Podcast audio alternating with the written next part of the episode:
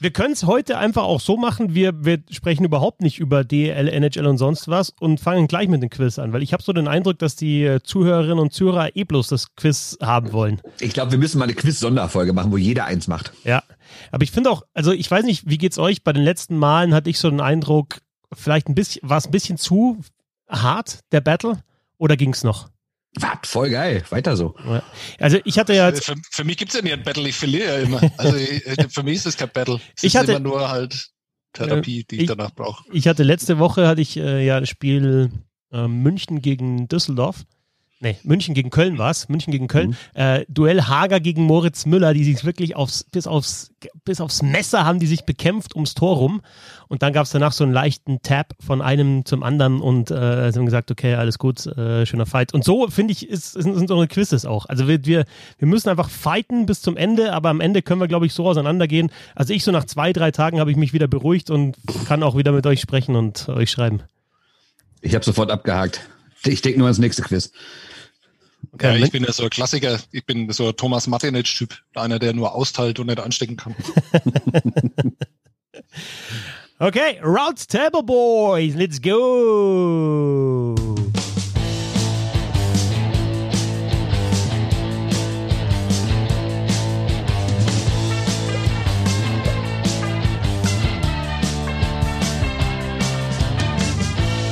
Habe die Ehre, schön, dass ihr dabei seid. Ich bin Christoph Fetzer. Bissl Hockey geht immer. Einer hat mitgesungen. War das der Sebastian? Ich glaube, das war der Sebastian, der mitgesungen und mitgeploppt hat. Servus, Sebastian. Sebastian Möhm, grüß dich.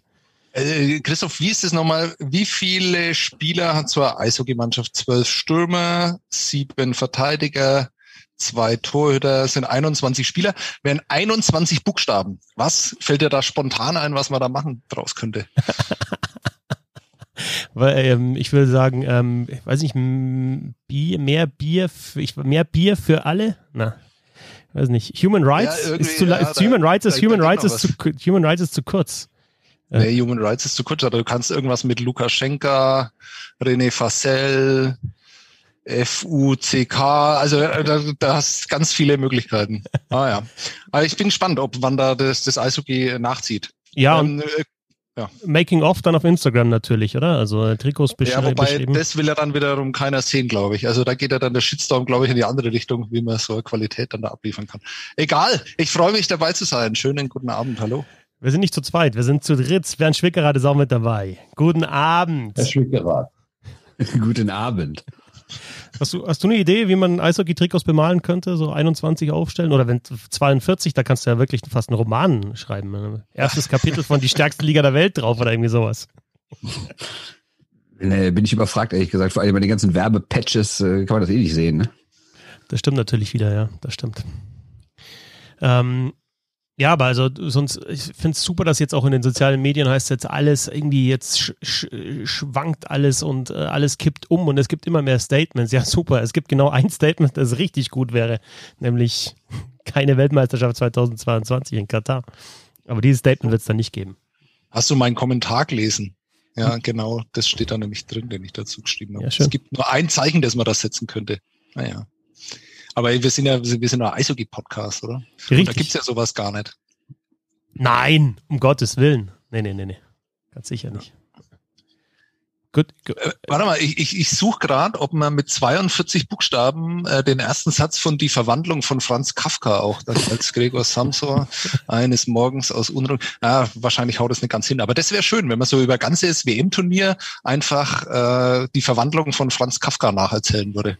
Jedes Mal neu pinseln. Naja, ist vielleicht jetzt wegen abseitig. Und möglicherweise auch zu hoch, also für mich auf jeden Fall schon mal. Ja, doch der falsche Ort. Muss das nicht in Prag sein? Mhm. mhm. Richtig, richtig. Ich kenne aber auch keine lettischen Schriftsteller. Also ne, ukrainischen kenne ich noch, aber lettische kenne ich keine. Naja, Riesenanfang. Wollen wir über den Tabellen? das Publikum direkt mitgenommen. Die, die Hälfte schon verloren. Bevor wir das erste Mal deutsche Eishockey-Liga überhaupt nur erwähnen. Ähm, wollen wir über den Tabellenführer reden? Wer ist der Tabellenführer? Ja, in welcher Liga denn? In der deutschen Eishockey-Liga. Ja, es gibt ja zwei. Nee, es gibt nur einen. äh, für meinen Gag gibt's nur einen und das sind Ach. die Straubing Tigers. Ach so, in deiner in deiner seit der äh, Wiedervereinigung, äh, die habe ich auch gedacht, die gewinnen ja alles, ne? Genau, die gewinnen alles, also fast alles. Eins haben sie verloren. Die Tore mehr rein einfach, ne? 2,40 Punkte im Schnitt. Das sind ja die, die alten Tigers aus dem letzten Jahr. Dabei ja, ja Zweiter, Eisbären Berlin. Mhm. Äh, fünf Spiele, vier Siege. Dritter, Augsburg, ganz klar auf Playoff-Kurs. Sind auch gut, ja. Sind auch gut. Mannheim äh, hält einfach seinen Schnitt bis auf diesen einen Ausrutscher äh, beim Landratsamt in Bremerhaven. Fünfter Schwenningen, sechster München, siebter Ingolstadt und als Achter kommen gerade noch in die Playoffs die DG Metro Stars. Und nicht dabei ist äh, das Überraschungsteam aus Bremerhaven. Iserlohn schafft es nicht. Äh, die Nürnberger Eistigers, obwohl so tapfer, wären auch nicht mit dabei. Die Kölner Haie machen einfach genau das, was sie seit Jahren machen. Sie enttäuschen auf Platz 12. Und äh, der großartige, weil so bunte und aufregende EHC Wolfsburg ist 13. Und die Krefeld Pinguine letzter abgeschlagen. Kein Spiel gewonnen bisher in der Wiedervereinigungsrunde. Macht euch trotzdem Spaß? Ist es schon ja, Spielplan, das ist das jetzt schon Spielplan gearscht, ähm, äh, bereinigt, was du da vorgelesen hast, oder ist es noch, ist es einfach die normale Tabelle, seitdem Nord gegen Süd gespielt wird? Das ist die ganz, ganz normale DEL-Gesamttabelle, die ja so nicht gewertet wird. Ähm, und äh, Spielplan gearscht, gereinigt ist sie natürlich nicht. Ähm, ich glaube, das ist aber auch gar nicht so aufschlussreich, weil wenn ich das richtig verfolge, ist das zweite Back-to-Back-Game immer äh, verloren worden. Bis auf die Eisbären Berlin, die, die Eisbären, haben jetzt ja. am Montag gewonnen. Nö, gab schon ein paar mehr. Straubing hat auch zwei in Folge gewonnen in Düsseldorf und Krefeld. Äh, ja, gut, okay, gut. Mannheim hat zwei in Folge jetzt gewonnen, waren allerdings zwei Heimspiele, aber haben auch beide gewonnen gegen Iserlohn und Düsseldorf. Also mittlerweile gab es schon ein paar. Gut, aber immer wenn Iserlohn, Düsseldorf und Krefeld dann beteiligt sind, finde ich, ja. äh, ist ja. das die Ausnahme der Regel einfach. Das stimmt. Ja. Hm. Nee, aber auf, auf deine Frage zurückzukommen, grundsätzlich ja. Ähm, also erstens aus diesem Grund einfach mal andere Teams zu sehen, also gerade auch aus beruflicher Sicht mal über andere Teams zu schreiben und nicht immer dasselbe und mal andere Hallen und dann war das ja zum Beispiel für Düsseldorf jetzt neu, mal in Schwenningen zu spielen, auf dem kleinen Eis, konnte man da mal was drüber berichten. Und ja. also ich finde es noch okay, aber ähm, es ist natürlich schon eine kuriose Saison, dass du in der Endphase kein einziges Spiel gegen deine direkten Konkurrenten hast, ne? Sondern du hast am Anfang die ganze Zeit gegen die gespielt und jetzt, wo du sagen würdest, ja komm, irgendwie am, weiß ich nicht, fiktiv gesagt, 20, äh, 50. Spieltag ist nochmal das große Duell, Achter gegen Zehnter oder sowas, naja, das fällt natürlich jetzt weg, weil du einfach gar nicht mehr gegeneinander spielst. Das ist schon eine komische Saison. Irgendwie. Das heißt, du gewinnst und verlierst so ein bisschen ins Leere hinein, ne? Also äh, ja.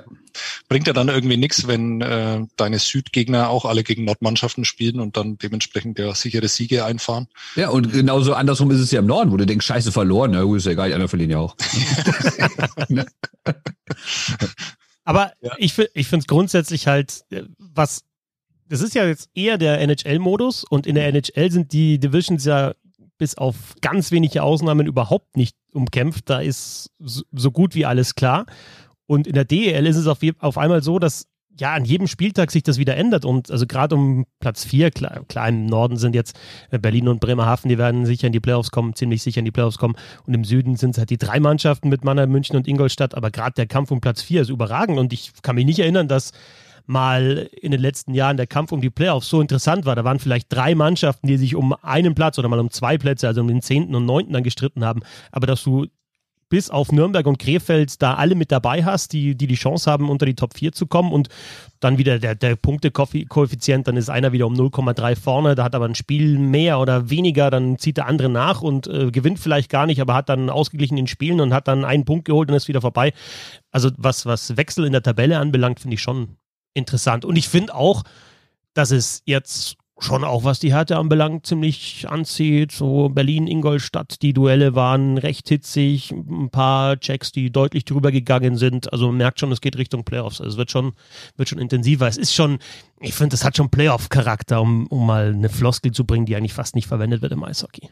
Also das ist für mich das ist ziemlich die schlimmste Floskel, die es gibt. Die, mir ja, einmal erzählt, die habe ich noch äh, nie gehört.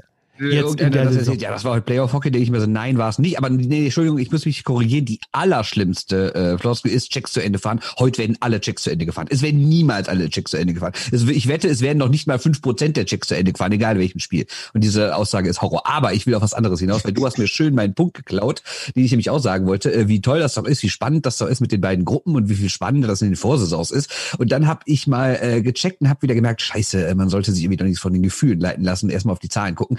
Denn wenn wir dieses Jahr jetzt einfach nur eine große Tabelle hätten seit Saisonstart, dann wären realistisch gesehen eigentlich auch die gleichen Mannschaften schon durch, die es jetzt sind quasi wären es die ersten fünf. Mannheim, Berlin, München, Bremerhaven, Ingolstadt. Und dahinter hättest du dann Schwenningen als Sechsten mit 43 Punkten und die einzige Mannschaft, die letzte Mannschaft, die dann auch mithalten könnte, wäre Köln als Zwölfter mit 36 Punkten. Das heißt, du hast eins, zwei, drei, vier, fünf, sechs, sieben Mannschaften, die noch um die Playoffs kämpfen. Vergangene Saison nach dem 29. Spieltag war es ziemlich ähnlich. Da war es sogar noch spannender. Da hatte nämlich der, äh, da, da hatten wir nämlich von Platz fünf bis Platz neun nur einen Punkt und selbst dahinter war die Mannschaft nicht so weit weg.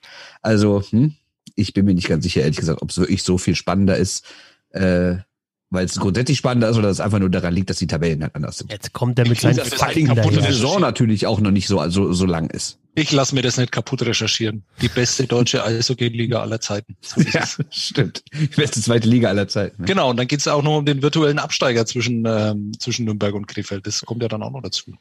Also was natürlich für diese beiden Mannschaften, die halt seit Spieltag drei ungefähr nichts mehr mit äh, dem sonstigen äh, Feld zu tun haben, glaube ich, schon wichtig ist. Dass man da Zugegeben hätten sie es aber in der normalen Saison auch nicht, weil wenn wir jetzt mal gucken, Nürnberg hat auf Platz 10, wenn wir so wollen, 15 Punkte Rückstand. Die werden ja auch nicht mehr aufzuholen. So ist es. Genau. Was machst du jetzt eigentlich mit dieser kompletten Tabelle? Was, was soll denn das eigentlich? Der eine fängt an mit Tabelle seit. Meine These ist ja auch, dass es spannender ist dieses Jahr, weil du halt diese beiden Gruppen hast. Ja. Im, es gibt andauernd Wechsel um die, um die Linien rum, weil es halt zwei Linien gibt.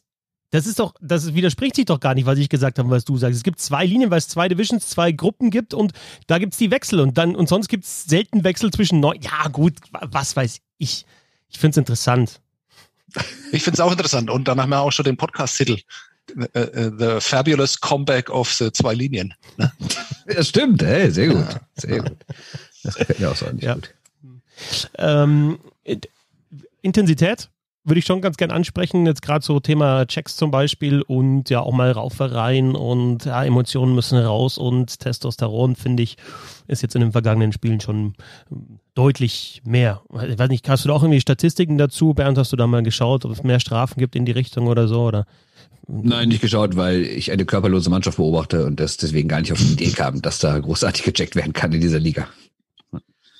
Nee, aber das Ding halt von, von DeFazio, der Ellbogencheck, Roll, der mal abseits der Scheibe einfach mal einen zerstört, weil wenn man 0 zu 4 hinten ist, Roll, der gegen die Bande gefahren wird und bei jedem anderen Spieler musst du schauen, dass du den irgendwie wieder zusammenbaust danach und bei Roll ist es halt nicht mehr eine Strafe, äh, regt er sich völlig zurecht dann, äh, darüber auf, aber du hast jetzt äh, in den letzten Spielen angefangen habe ich so ein bisschen das Gefühl, auch das ist wieder ein Gefühl mit dem Ding von Hurt gegen Weber, hast du wieder, wieder härtere Hits mit dabei und deutlich mehr, die einfach über die Grenze sind. Und ja, irgendwie merken schon die Spieler, also es ist ja auch nicht so, dass diese Saison irgendwie sportlich äh, anscheinend wertloser ist. Also das, es wird genauso um die Playoff-Plätze gespielt und es wird genauso, die Mannschaften sehen fast genauso aus, die Kader, das ist, im Endeffekt sind keine Zuschauer, das ist der Unterschied zu den vergangenen Jahren. Ich habe jetzt nicht so den Eindruck, dass da jetzt weniger Intensität da ist, sondern man sagt, mein Gott, dann verliere ich das Spiel halt oder ah, dann habe ich jetzt da einen Fehler gemacht, ist mir egal. Also dieses, diese Wurstigkeit sehe ich eigentlich nicht.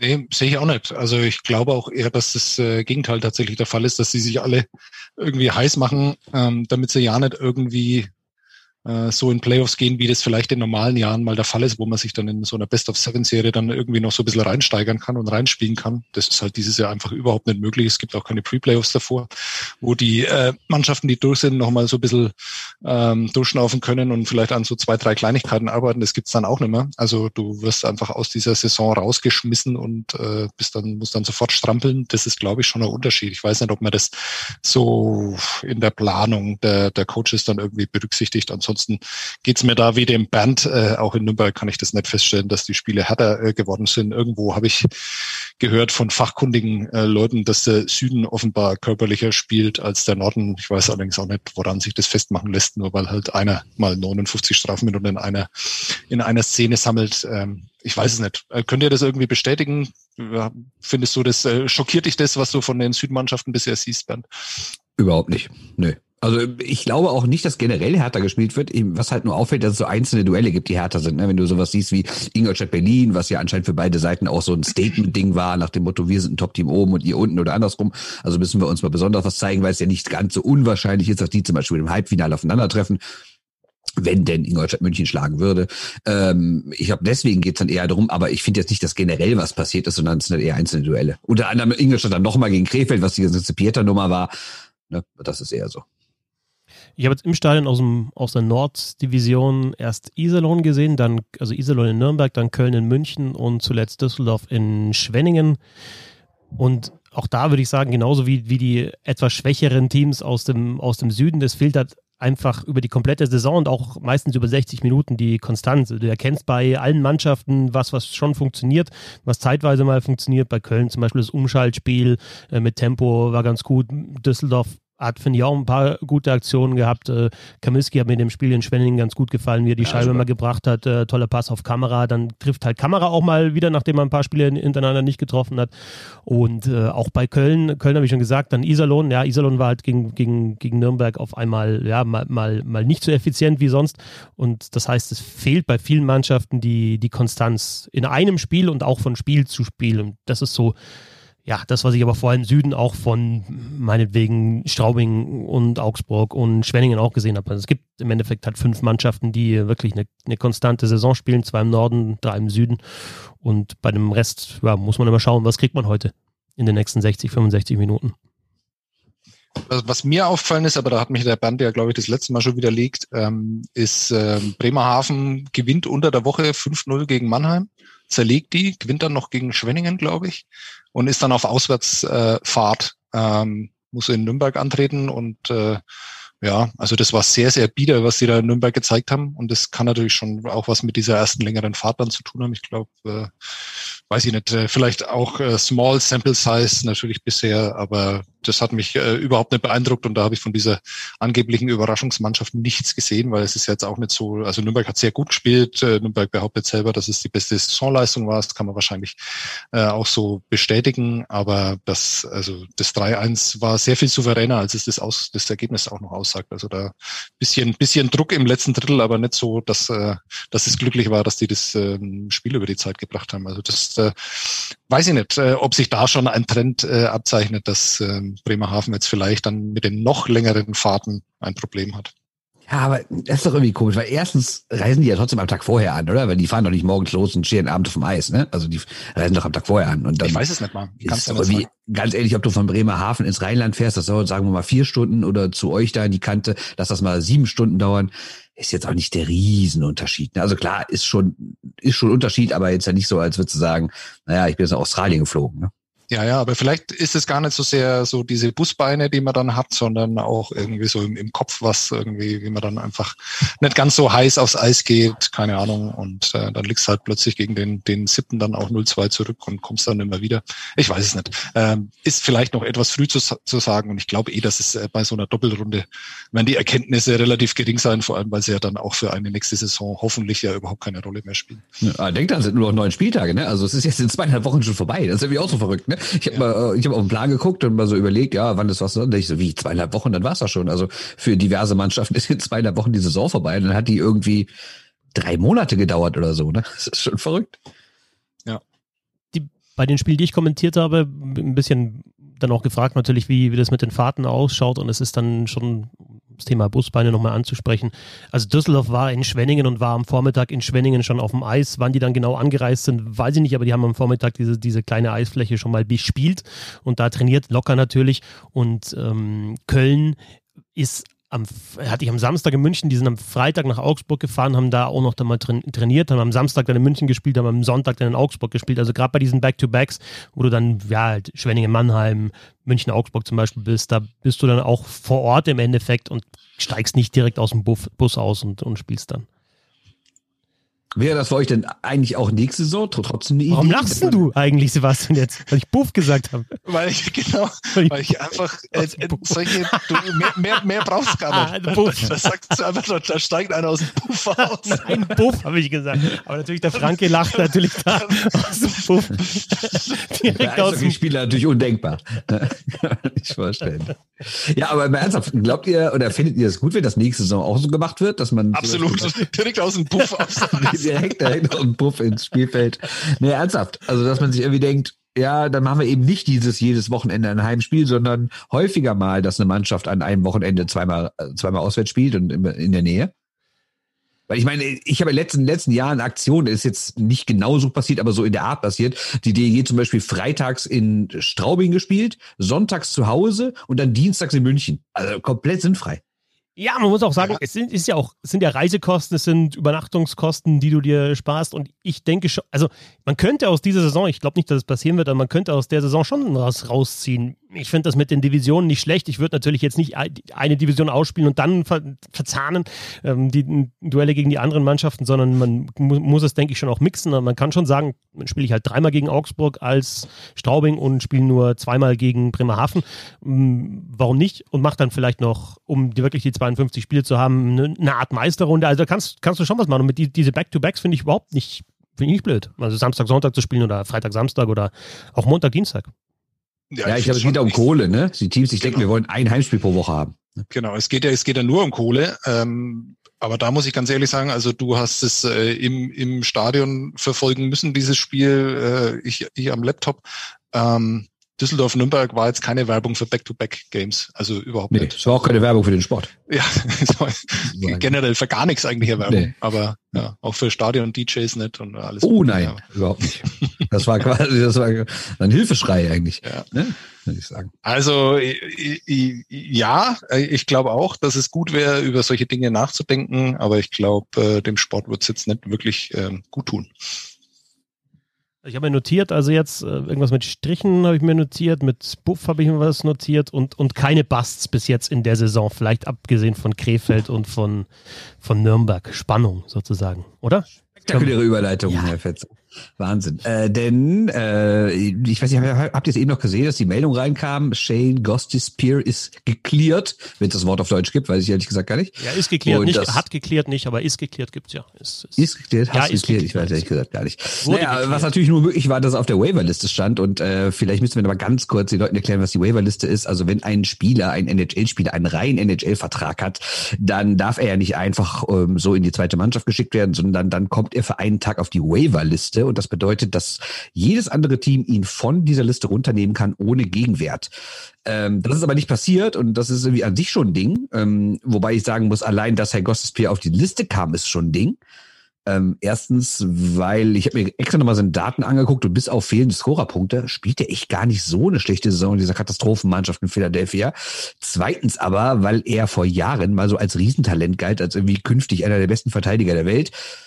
Ähm, tja, jetzt kommt irgendwie der Abstieg, dass er gar nicht mehr in der NHL gebraucht wird, wird in die zweite Liga geschickt und vor allen Dingen, es gibt keinen anderen Verein, der sagt, den nehmen wir uns umsonst. Klar, es gibt natürlich viele Vereine, die gerade Probleme haben, irgendwie die Gehaltsobergrenze einzuhalten, aber grundsätzlich hätte sich ja bestimmt ein Verein gefunden, der sagt, hm, Shane Gostisbehere, den nehme ich doch. Ist aber nicht passiert und da haben wir uns gedacht, das ist ja schon ein bemerkenswerter Abstieg. Reden wir doch mal über Leute, die auch so einen bemerkenswerten Abstieg hingelegt haben. Und jeder hat sich einen ausgedacht, einen aus der NHL, einen aus der DEL oder Bundesliga generell hier aus Deutschland. Und wer will anfangen?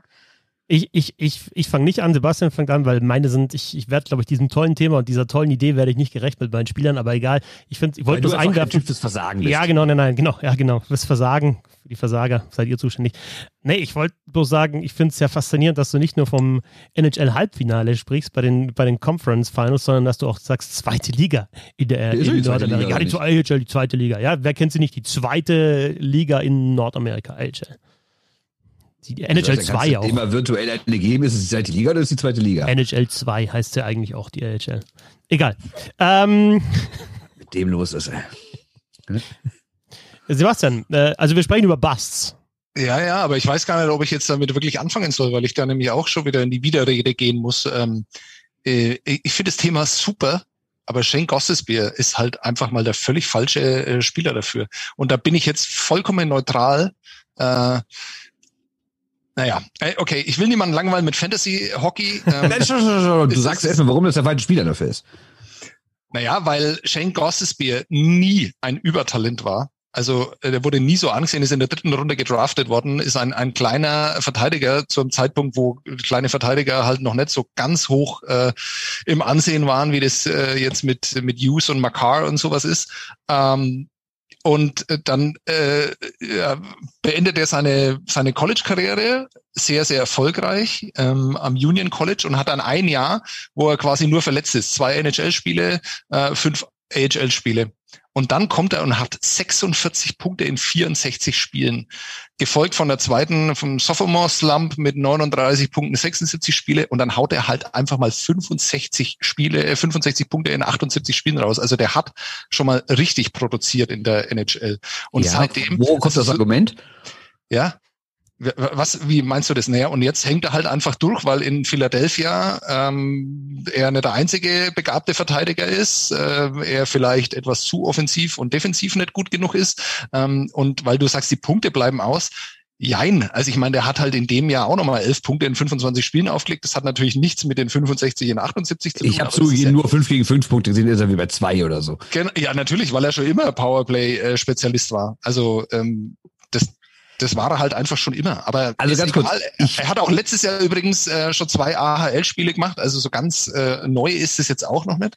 Aber mhm. Shane, Shane Gossesbeer, es ist einfach eine interessante Entwicklung. Das wird spannend zu sehen, wo, wo der sich hinentwickelt und warum er nicht geclaimed worden ist, ne, weil er halt einfach 4,5 Millionen äh, Dollar im Jahr verdient und das halt nicht so leicht ist zu claimen wie jemand, der irgendwie ein ähm, Ja, aber denkt an die Saison schon fortgeschritten, da zahlt er nicht mehr die kompletten 4,5. Ja, aber das ist doch genau, in der NHL ist doch genau das das Problem. Klar ist der nicht hochgedraftet worden, aber der hatte in, in, seiner, in seiner ersten vollen NHL-Saison hatte doch diesen Streak gehabt mit 15 Spielen in Folge mit einem Punkten. Das war, war ein Rekord für einen Rookie-Verteidiger, also ein Rekord All-Time NHL. Und dann unterschreibst du diesen fetten Vertrag irgendwann über viereinhalb Millionen und äh, 2017 was bis 2023 läuft er sechs Jahre. Und logisch, hängt das jetzt zusammen? Ne? Willst du den Spieler, für den Wasser zeigt, für 4,5 oder halt weniger jetzt, aber du hast ja deinen Vertrag dann trotzdem an der Backe, wenn du ihn jetzt nimmst. Ne? Also in der nächsten Saison sind es dann wieder 4,5 äh, und nicht ja, weniger. Gut, aber 4,5 Millionen ist mittlerweile ein ziemliches Schnäppchen in der Eben. Ne? Ah, kommt drauf an, was, was, du, was du kriegst dafür. Ne? Ja. Das, also, also super finde ich. Super finde ich auch super finde ich auch, dass, dass wir das Thema absprechen, alle sagen, tolle Idee. Und Sebastian setzt sich hin und zerschießt halt erstmal sofort ja, den Einstieg. Komplett. Und das sage ich jetzt mal. Also ich will jetzt nicht den Super Metropolitan Division Profi tun, aber ich verfolge diese Division schon mal wirklich sehr intensiv seit Jahren und sehr, sehr, sehr, sehr viel Philadelphia gesehen in den letzten Jahren. Und jedes Mal, wenn ich die sehe, wird der Typ gelobt, der spielt gut und es war, war wirklich, war der in der Diskussion, dass er einer der Besten der Welt werde und bald irgendwelche Norris-Votes kriegt und sowas. Ne? Also deswegen finde ich es jetzt schon krass, dass der irgendwie auf die Waiver-Liste kommt. Das finde ich schon, schon, schon eine krasse Entwicklung. Ja, deswegen ist es auch absolut richtig, dass wir jetzt darüber reden. Und mir ist es ohnehin scheißegal, was der Ausgangspunkt ist, weil ich die Gelegenheit nutzen will und darf und kann, über Brian Fogarty zu reden. Ähm, wir, gehen weit, wir gehen weit zurück in die ähm, Geschichte der NHL in die 80er Jahre, als es einen jungen Mann gab, der in Ontario geboren ist und da in einer Stadt, die uns allen wohl bekannt ist, äh, weil da nämlich auch Wayne Gretzky herkommt. Brentford. Und ist das? Genau, Brentford. Und äh, dieser junge Mann hat dann Zahlen aufgelegt, nicht ganz Wayne Gretzky-like, aber Bobby Orr-like. Er hat in seiner letzten OHL-Saison in 60 Spielen 47 Tore geschossen, 108 vorbereitet, 155 Punkte gesammelt und das als Verteidiger. Ähm, ist unfassbar. Das ist ziemlich gut, ja. Also das äh, hat damit auch die Rekorde von Bobby Orr äh, gebrochen und galt dann auch als der nächste Bobby Orr, was insofern äh, etwas absurd war, weil er einfach überhaupt nichts von der Eleganz hatte und nichts von dem Auftreten. Also man muss sich Brian Fogarty eher so als Typ Dennis Roll vorstellen, so ähm, so äh, leichter Buckel, äh, eher schwerfällig. Ähm, aber wenn er dann mal beschleunigt hat, war er an, angeblich äh, kaum aufzuhalten. Das lässt sich ähm, aufgrund grobkörniger YouTube-Videos nicht mehr so ganz rekonstruieren jetzt von meiner Seite. Aber ich habe die Geschichte schon mal gelesen gelesen. weil ähm, der Mann dann interessant war, weil er nämlich irgendwann in der DL gelandet ist und Leute, die so gehypt waren und die dann irgendwann in der DL gelandet sind, fand ich schon immer interessant, was da der Hintergrund war. Und der Hintergrund bei ihm ist ein ähm, sehr, sehr trauriger. Der Mann hatte nämlich ein Alkoholproblem und zwar kein geringes und äh, auch keins, das er erst in Hannover entwickelt hat oder in Quebec, wo er gespielt hat, in Pittsburgh, wo er gespielt hat und in Montreal, wo er in der NHL tätig war und auch nicht in den Miners dann danach, sondern das schon als Teenager und wir reden da von Teenager so äh, 14 aufwärts, also sehr, sehr bitter. Ähm, das war auch allen bekannt. Ähm, trotzdem hat man sich einfach von seinem Talent dann überzeugen lassen und irgendwann ist er dann äh, bei den berühmten Hannover Scorpions äh, gelandet und zwar genau diese Mannschaft äh, mit äh, Joe West die Schweinepest, äh, Len Socio, Gary Lehman, Sergei Sorokin, äh, ziemlich wilde Truppe in den 90er Jahren. Ähm, irgendwo bilde ich mal ein, habe ich da mal eine Geschichte gelesen, wo da auch drauf eingegangen worden ist. Äh, Brian Fogerty muss ein extrem äh, freundlicher, netter äh, Mensch gewesen sein, ähm, ein super Teamkamerad. Ich weiß, das sagt man über alle äh, Spieler, egal äh, ob sie in der Kabine Arschloch sind oder auf dem Eis. Aber sie sind alle die allerbesten, wenn sie an der eigenen Seite spielen. Aber also man findet wenig Negatives über den Mann, außer dass er halt ein äh, Alkoholproblem hatte, das dann zu einem Drogenproblem wurde und äh, weshalb er dann auch, und zwar nicht in direkten Einfluss angeblich, aber irgendwann in Florida in einem Hotelzimmer tot aufgefunden wurde.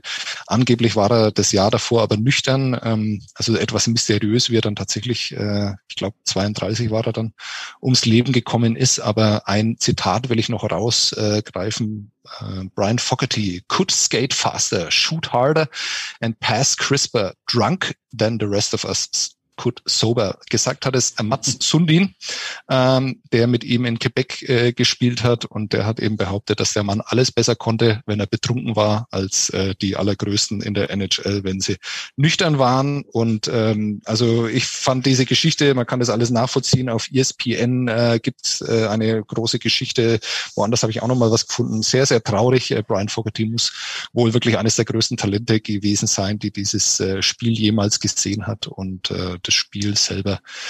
Ähm, wobei ich glaube, der, der Einfluss da ist gar nicht so wirklich äh, auf das Spiel zurückzuführen. Also ähm, hat halt einfach ein Alkoholproblem gehabt, das er in frühester Jugend bereits entwickelt hat und davon ist er nie mehr losgekommen äh, in seinem Leben. Ruhe in Frieden, Ryan Fogerty. Das heißt, er hat 155 Punkte gemacht in der OHL bei den Niagara Falls Thunder und hatte da schon mit, mit ja, unter 20 ein Alkoholproblem und ist dann gedraftet worden, dann Nummer 9 von den Quebec Nordique. Also das hat alles ja. sein, sein, sein Spiel nicht so beeinflusst, dass, dass er eben diese Zahlen nicht aufrufen konnte.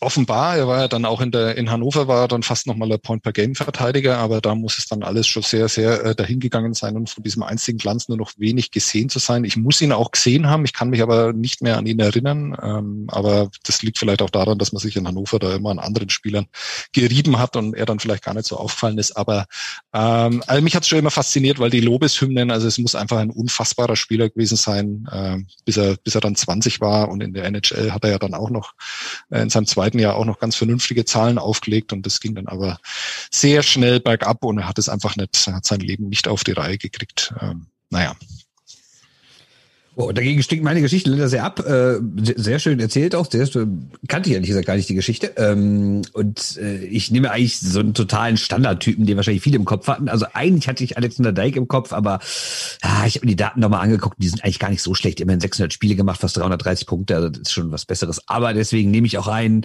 äh, den ich auch selbst erlebt habe und den wir alle erlebt haben und von dem wir alle sagen, das ist wahrscheinlich der schlechteste Nummer 1 Pick der letzten 15 Jahre, nämlich Nea Jakubov.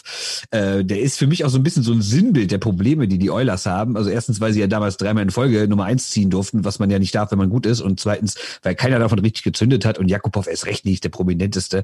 Äh, der hatte auch damals die OHL kaputtgeschossen, ähm, war auch gar nicht so schlecht. Hatte natürlich das Problem, dass er damals in der NHL, er kam in die Liga 2012, wo dann der halbe Lockout war. Dann ist er nochmal zurück nach Russland, hat da ganz gut gespielt, ist dann aber, als die Liga doch noch gestartet ist, ist er dann wieder zurück nach Nordamerika, hat auch 31 Punkte in 48 Spielen gemacht. Wenn man das mal hochrechnet, da sind wir fast bei 60 Punkten finde ich für einen Rookie nicht ganz so verkehrt. Äh, aber dann war es irgendwie direkt schon vorbei. Ne? Er hat nur noch ein einziges Mal auch nur 30 Punkte in der vollen Saison geschafft. Dann haben die Oilers ihn getradet und das gegen einen Spieler, der nicht ein einziges NHL-Spiel nachgemacht hat. Also das zeigt natürlich auch, äh, was für einen Wert Jakubow noch hatte. Völliges Desaster für die Oilers, auch für ihn. Da ist er nochmal in Colorado gewesen, da habe ich ihn, glaube ich, auch gesehen. Bei Colorado gegen Ottawa, in diesen beiden Spielen in Stockholm, wo ich war, da ist er nämlich noch relativ gefeiert worden, weil da relativ viele Russen in der Halle waren. Ähm, und genau, ich weiß, da, da ist eine russische, russische Journalistin neben mir, die ist völlig ausgetickt, die ganze Fotos mit ihrem Handy gemacht, ganz schlimm. Und ähm, ja, dann ist er aber trotzdem auch wieder da gescheitert, ist nach einem Jahr zurück nach Russland und dort hat er jetzt in drei Jahren auch wieder drei verschiedene Teams, hat zuletzt in Oms gespielt. In der KHL gehen seine Werte 95 Punkte in 170 Spielen. Also ist immer noch ein ordentlicher Eishockeyspieler, aber natürlich, wenn man überlegt, dass der als Nummer eins in der NHL gedraftet wurde und mit irgendwie Mitte 20 guckt der da in Russland rum. Schon spektakulärer Absturz. Ja. Ich finde das deswegen auch ganz gut, weil es zeigt, dass viele Spieler einfach so einen Price Tag bekommen durch einen Nummer 1 Pick bekommst du einen Price Tag, wenn du mit Bobby Orr äh, verglichen wirst, weil du einfach scorest und auch am gleichen Ort kommst wie Wayne Gretzky, kriegst du einen Price Tag. Wenn du 4,5 Millionen Euro im Jahr verdienst, kriegst du einen Price, Tag und dann ist immer die Frage, ob du das eben dann zu diesen Erwartungen auch zeigst. Also ein Shane Gostisbehere zum Beispiel ist Nummer 78 gedraftet worden, im gleichen, in dem gleichen Dra Draft-Final Jakubov. Zwischendrin hast du wahrscheinlich gedacht, okay, viel besserer Spieler und im Endeffekt jetzt ist er auch auf dem, auf dem Waiver Wire äh, gelandet. Und bei Jakubov. Zweite Liga. Ja, äh, genau. Bei Jakubov, den, den hatte ich mir auch rausgeschrieben. Und du schaust allein schon, wer da in der ähm, in der gleichen, im gleichen Jahr gedraftet wurde. Morgan Riley an 5, Philip Forsberg an 11, eben Shane Gostisbehere an 78, Connor Hallibuck, Vezina Trophy Gewinner ähm, aktuell an 130 und sofort sagst du, ja, die spielen doch so gut und der ist nur Zehnter gewesen im Draft oder 20. oder 130. Und was macht der Jakubov? Insofern wirst du sofort verglichen und ja, manchmal kannst du einfach das, was du der Jugend auch gezeigt hast, in der NHL dann nicht mehr bestätigen, weil das Spiel anders ist, weil du dich nicht wohlfühlst, äh, weil du falsch eingesetzt wirst und dann hast du halt, ja, das, das Problem. Und ich habe auch auf die Nummer 1 Picks, ehrlich gesagt, geschaut. Also Alex. Darf ich mit einen Satz noch ja, sagen, ja, ja, bevor du einen sagst? Ja. Ich finde das mit dem Price Tag ganz interessant, weil die Frage ist natürlich völlig hypothetisch und können wir heute noch nicht klären, aber die Frage ist ja, stellt euch vor, Jakubov wäre nie gedraftet worden und hätte irgendwie eine gute KL-Saison gespielt und wäre dann einfach so als Dritt-, Viertreihen-Spieler verpflichtet worden und wäre genauso gut, wie er heute ist. Würde der dann noch in der NHL spielen, wenn man dann ganz andere Erwartungen an ihn hätte und sagen würde, ja, dann macht er halt mal 30 Punkte, ist in Ordnung, können wir in die dritte, vierte Reihe stecken? Ja, gut, gut möglich, also gut vorstellbar. Vielleicht sogar gefeiert. Ja, jetzt endlich haben die Oilers ihren, ihren, ihren, ihren dritte Reihe Center oder was weiß ich, einen für die, für die, für die Bottom Six, der auch noch ein bisschen scoren kann und haben im gleichen Jahr dann Morgan Riley gedraftet, äh, der, der ein guter Verteidiger ist, ja, ein Top 4 Verteidiger. Ist alles, ja, also kann alles passieren also ich habe wie gesagt auch auf die, auf die Nummer 1 Picks eben geschaut und Alex Daigle wird ja immer wieder genannt, 1993 ja Nummer 1 von den Ottawa Senators gedraftet und auch da finde ich halt, der hat über 600 Spiele gemacht in der NHL, also der war nicht, der war ja nicht schlecht, der hat auch in der ersten Saison, der hat ganz gut gescored, aber war halt kein Superstar, wie zum Beispiel Chris Pronger an 2, Paul Correa an 4, Koslov an 6 und die ganzen Namen, die man sofort kennt und Alex Daigle habe ich Anfang 20 zum ersten Mal gehört, dass es den gegeben hat und dass er eben da gedraftet worden ist. Hischier wäre für mich auch so ein Beispiel, ähm, der da, wo da hinterher dann, also eher an 1, Norman Patrick reißt auch nicht besonders viel an 2 und dann kommen halt Heiskanen, Makar und Patterson an 3, 4 und 5 und die sind jetzt die gefeierten Stars. Aber ich habe einen schon mal angesprochen, jetzt auch in den letzten Sendungen, Taylor Hall.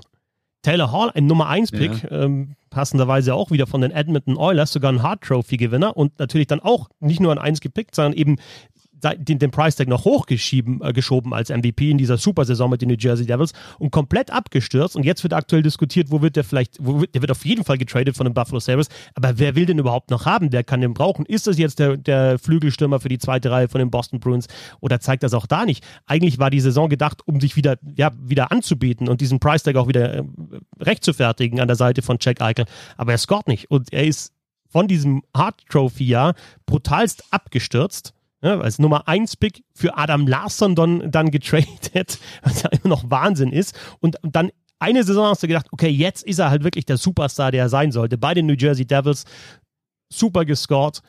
Äh, schlechtes Team, aber er trotzdem MVP der Liga und ja, hat es trotzdem jetzt nicht mehr bestätigen können.